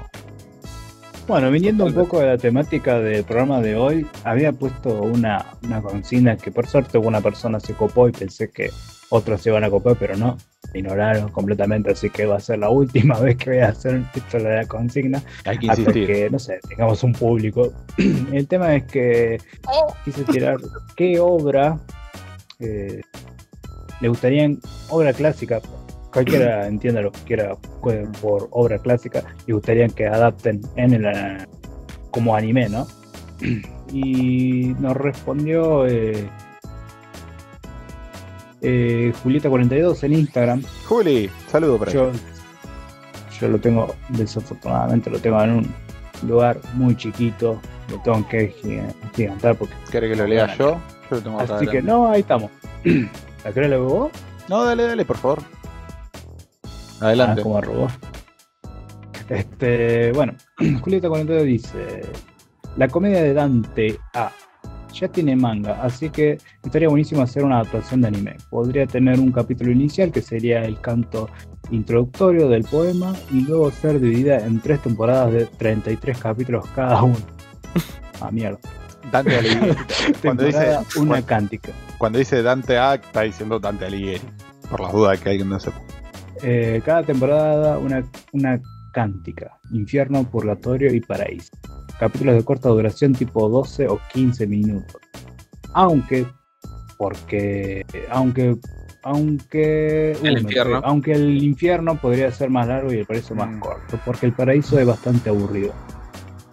Ya tú sabes. Y Podría estar adaptado a la modernidad o no, pero sí estaría bueno jugar eh, con toda la estética del escenario y personajes de una manera no tan obvia del ciento, de 1300 y claramente adaptar el guion a algo tolerable, por así decirlo, más dinámico y accesible. Saludos cordiales. Postdata. Puede ser un puede ser una tragicomedia, se me, se me ocurre ahora, con un poco de acción en cada capítulo y menos por lo que ponen. Y con dibujos y colores bien complejos y completo y una animación toda loca. Algo como lo Trigger, capaz quise decir. ¿Sabés Ponele. ¿Sabe lo que me hace acordar eso? A Eh. ¿Alguno de ustedes vio el anime del Conde de Montecristo? No. Ah. Bueno, se ha caído KM. Bueno, volvió. a ver, bancame un toque, porque esto lo quiero contar. y es- Bueno, eh, los que vieron el anime del Conde de Montecristo, que lo habrán visto en Animax, porque estuvo en Animax, eh, con doblado G latino, obviamente, Mm. sabe que tiene una animación y un coloreado de lo más loco, pero lo más loco que has visto en mucho tiempo.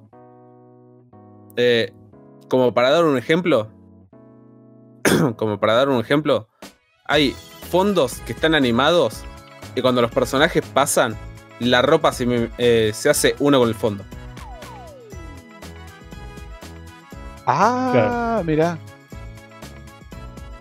Así de loco está la cosa. Y es algo que hace tiempo que me.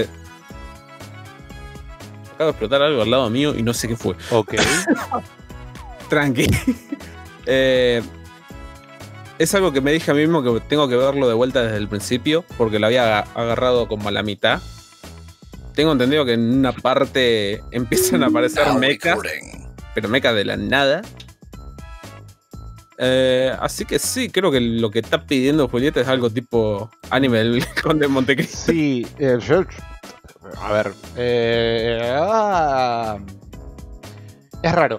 Eh, sí, la Divina Comedia es algo para mí recontra animable. No sé si. No sé si animaría las tres partes. Para mí, con animar el. Yo animaría el infierno, que es la parte más eh, jugosa. Me imagino que debe ser re difícil de animar porque. de animar porque es súper densa la Divina Comedia. Súper densa. Eh, pero tiene. Pero eh, es súper explotable esto de. De que. A ver. La historia eh, eh, en, nutshell. Eh, Dan- eh, Dante Alighieri, el Dante, es el escritor y el protagonista de la historia, ¿no es cierto? Que, se, eh, que va descendiendo y va- hace un viaje por el infierno, el purgatorio y el paraíso, ¿no es cierto? Para ir a buscar a la mujer que ama. Eh, y su compañero en, en todo este viaje es Virgilio, su guía, ¿no es cierto? Y lo lindo eh, es que a medida. eh, Purgatorio y Paraíso no lo leí, no me la banqué tanto. Pero en el infierno, lo lindo es que a medida que va descendiendo por los círculos del infierno, el, el infierno es, es cónico y tiene círculos. En diferentes niveles, son ocho círculos. eh, se va encontrando con un montón de personajes históricos y, y eso en versión anime me parece que es re explotable, onda a los Fate, como explota Mm, eh, Fate los personajes históricos, me parece que mm. sería fantástico. Pero narrativamente. ¡Ah! Eso. Tenés- o sea, te- para que venda tenés que meter la acción y esas cosas. Claro. Y, ¿Y, pero qué, ¿Y qué estudio te gustaría que lo hagan? Si, pasa. ¿Cómo, cómo? ¿Qué estudio te gustaría que lo hagan si llega a pasar? En realidad, más que estudio, me gustaría que estuviera dirigida por Yamamoto. Me gustaría que la haga Eiichi Yamamoto, que es el director de eh, Kanashimi no Veladona, ¿se acuerdan? Es- esa película súper psicodélica, la de Jan y Jan. La primera neto, neto, neto, la primera neto era. Es una neto, es una neto, sí, sí, sí. Em, No me acuerdo. pero me gustaría, me gustaría ver la Divina Comedia hecha en ese estilo, en esa, esa onda Mm. 70, Sí, psicodelia. No, sí, Sí, sí, sí, sí, como sí. la de Montecristo. Em, ¿Y ustedes tienen alguna obra así que no haya estado adaptado del anime? Dato de nota al margen, la Biblia está adaptada al anime. Sí. Em, Oh, hay un mierda. anime de la Biblia. Eh, ¿Pero tienen alguna obra? ¿Se les ocurre?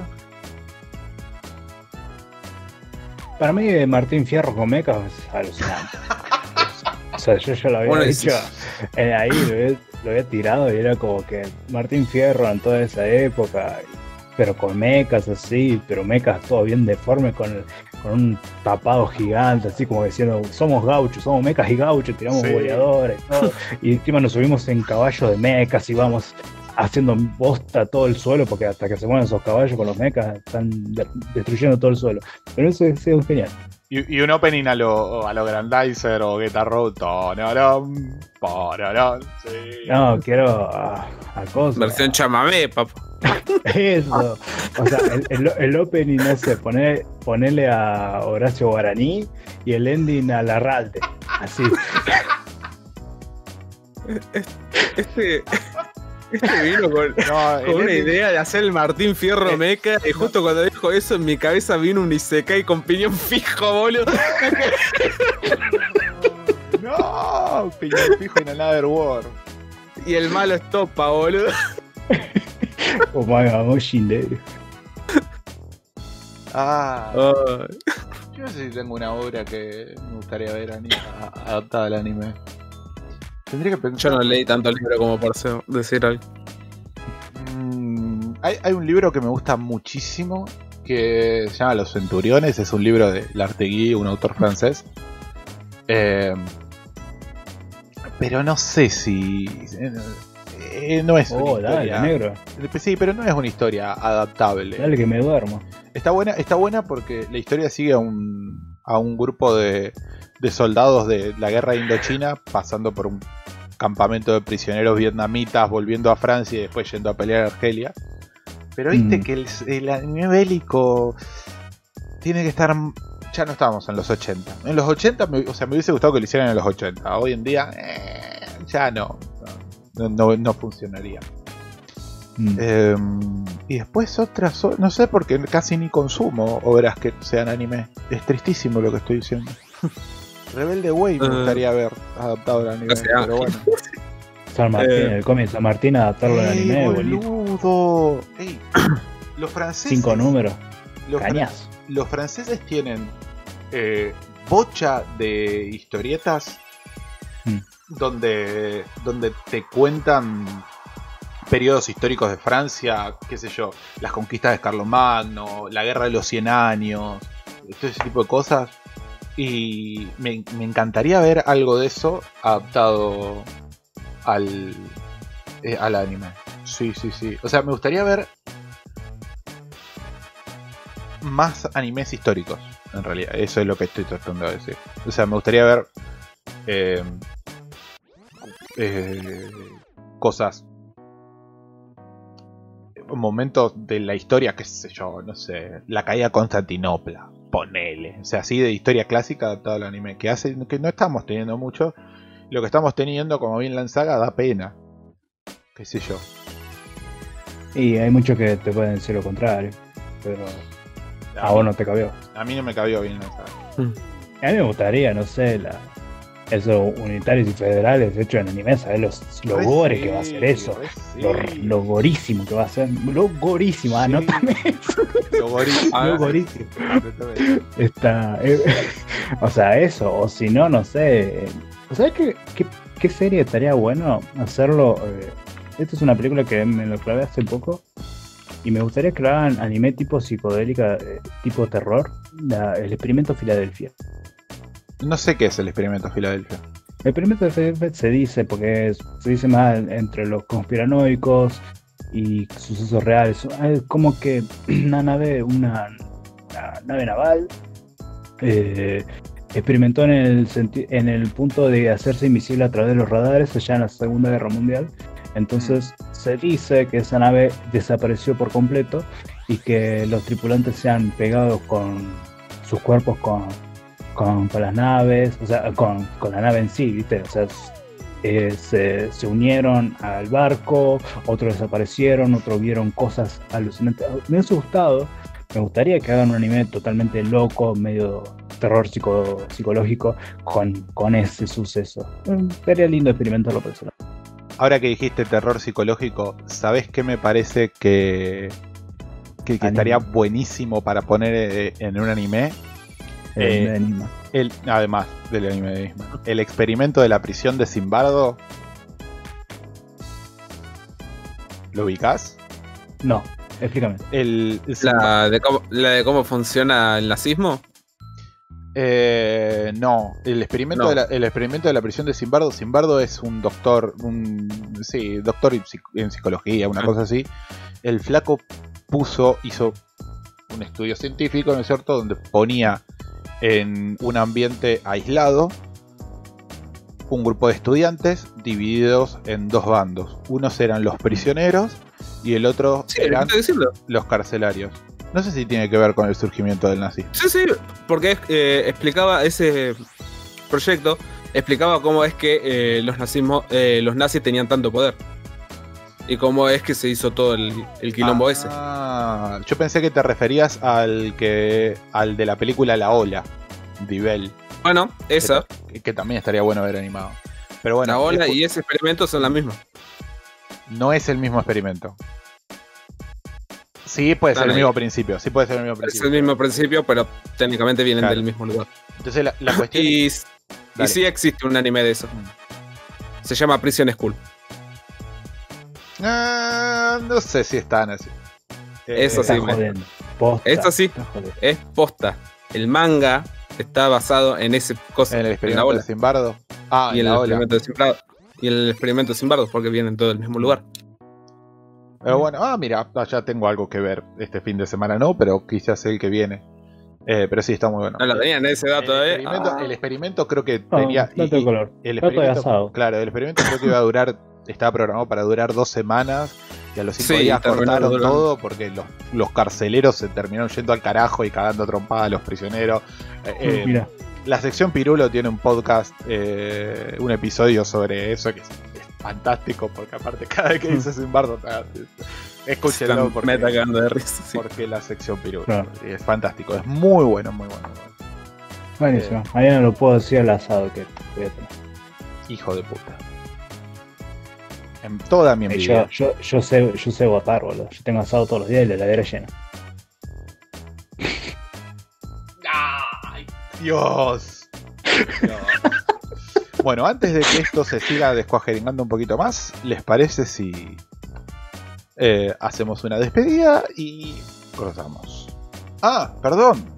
Eh, nos está Yo quiero hacer un festejo antes de, de que nos vayamos. Pero Para, para, sí. antes, antes de eso, pues nos estábamos olvidando. Salud, eh, anuncios parroquiales. En el próximo episodio vamos a estar eh, hablando sobre los episodios que nos faltaron de Eureka Seven, episodios 22 a 50.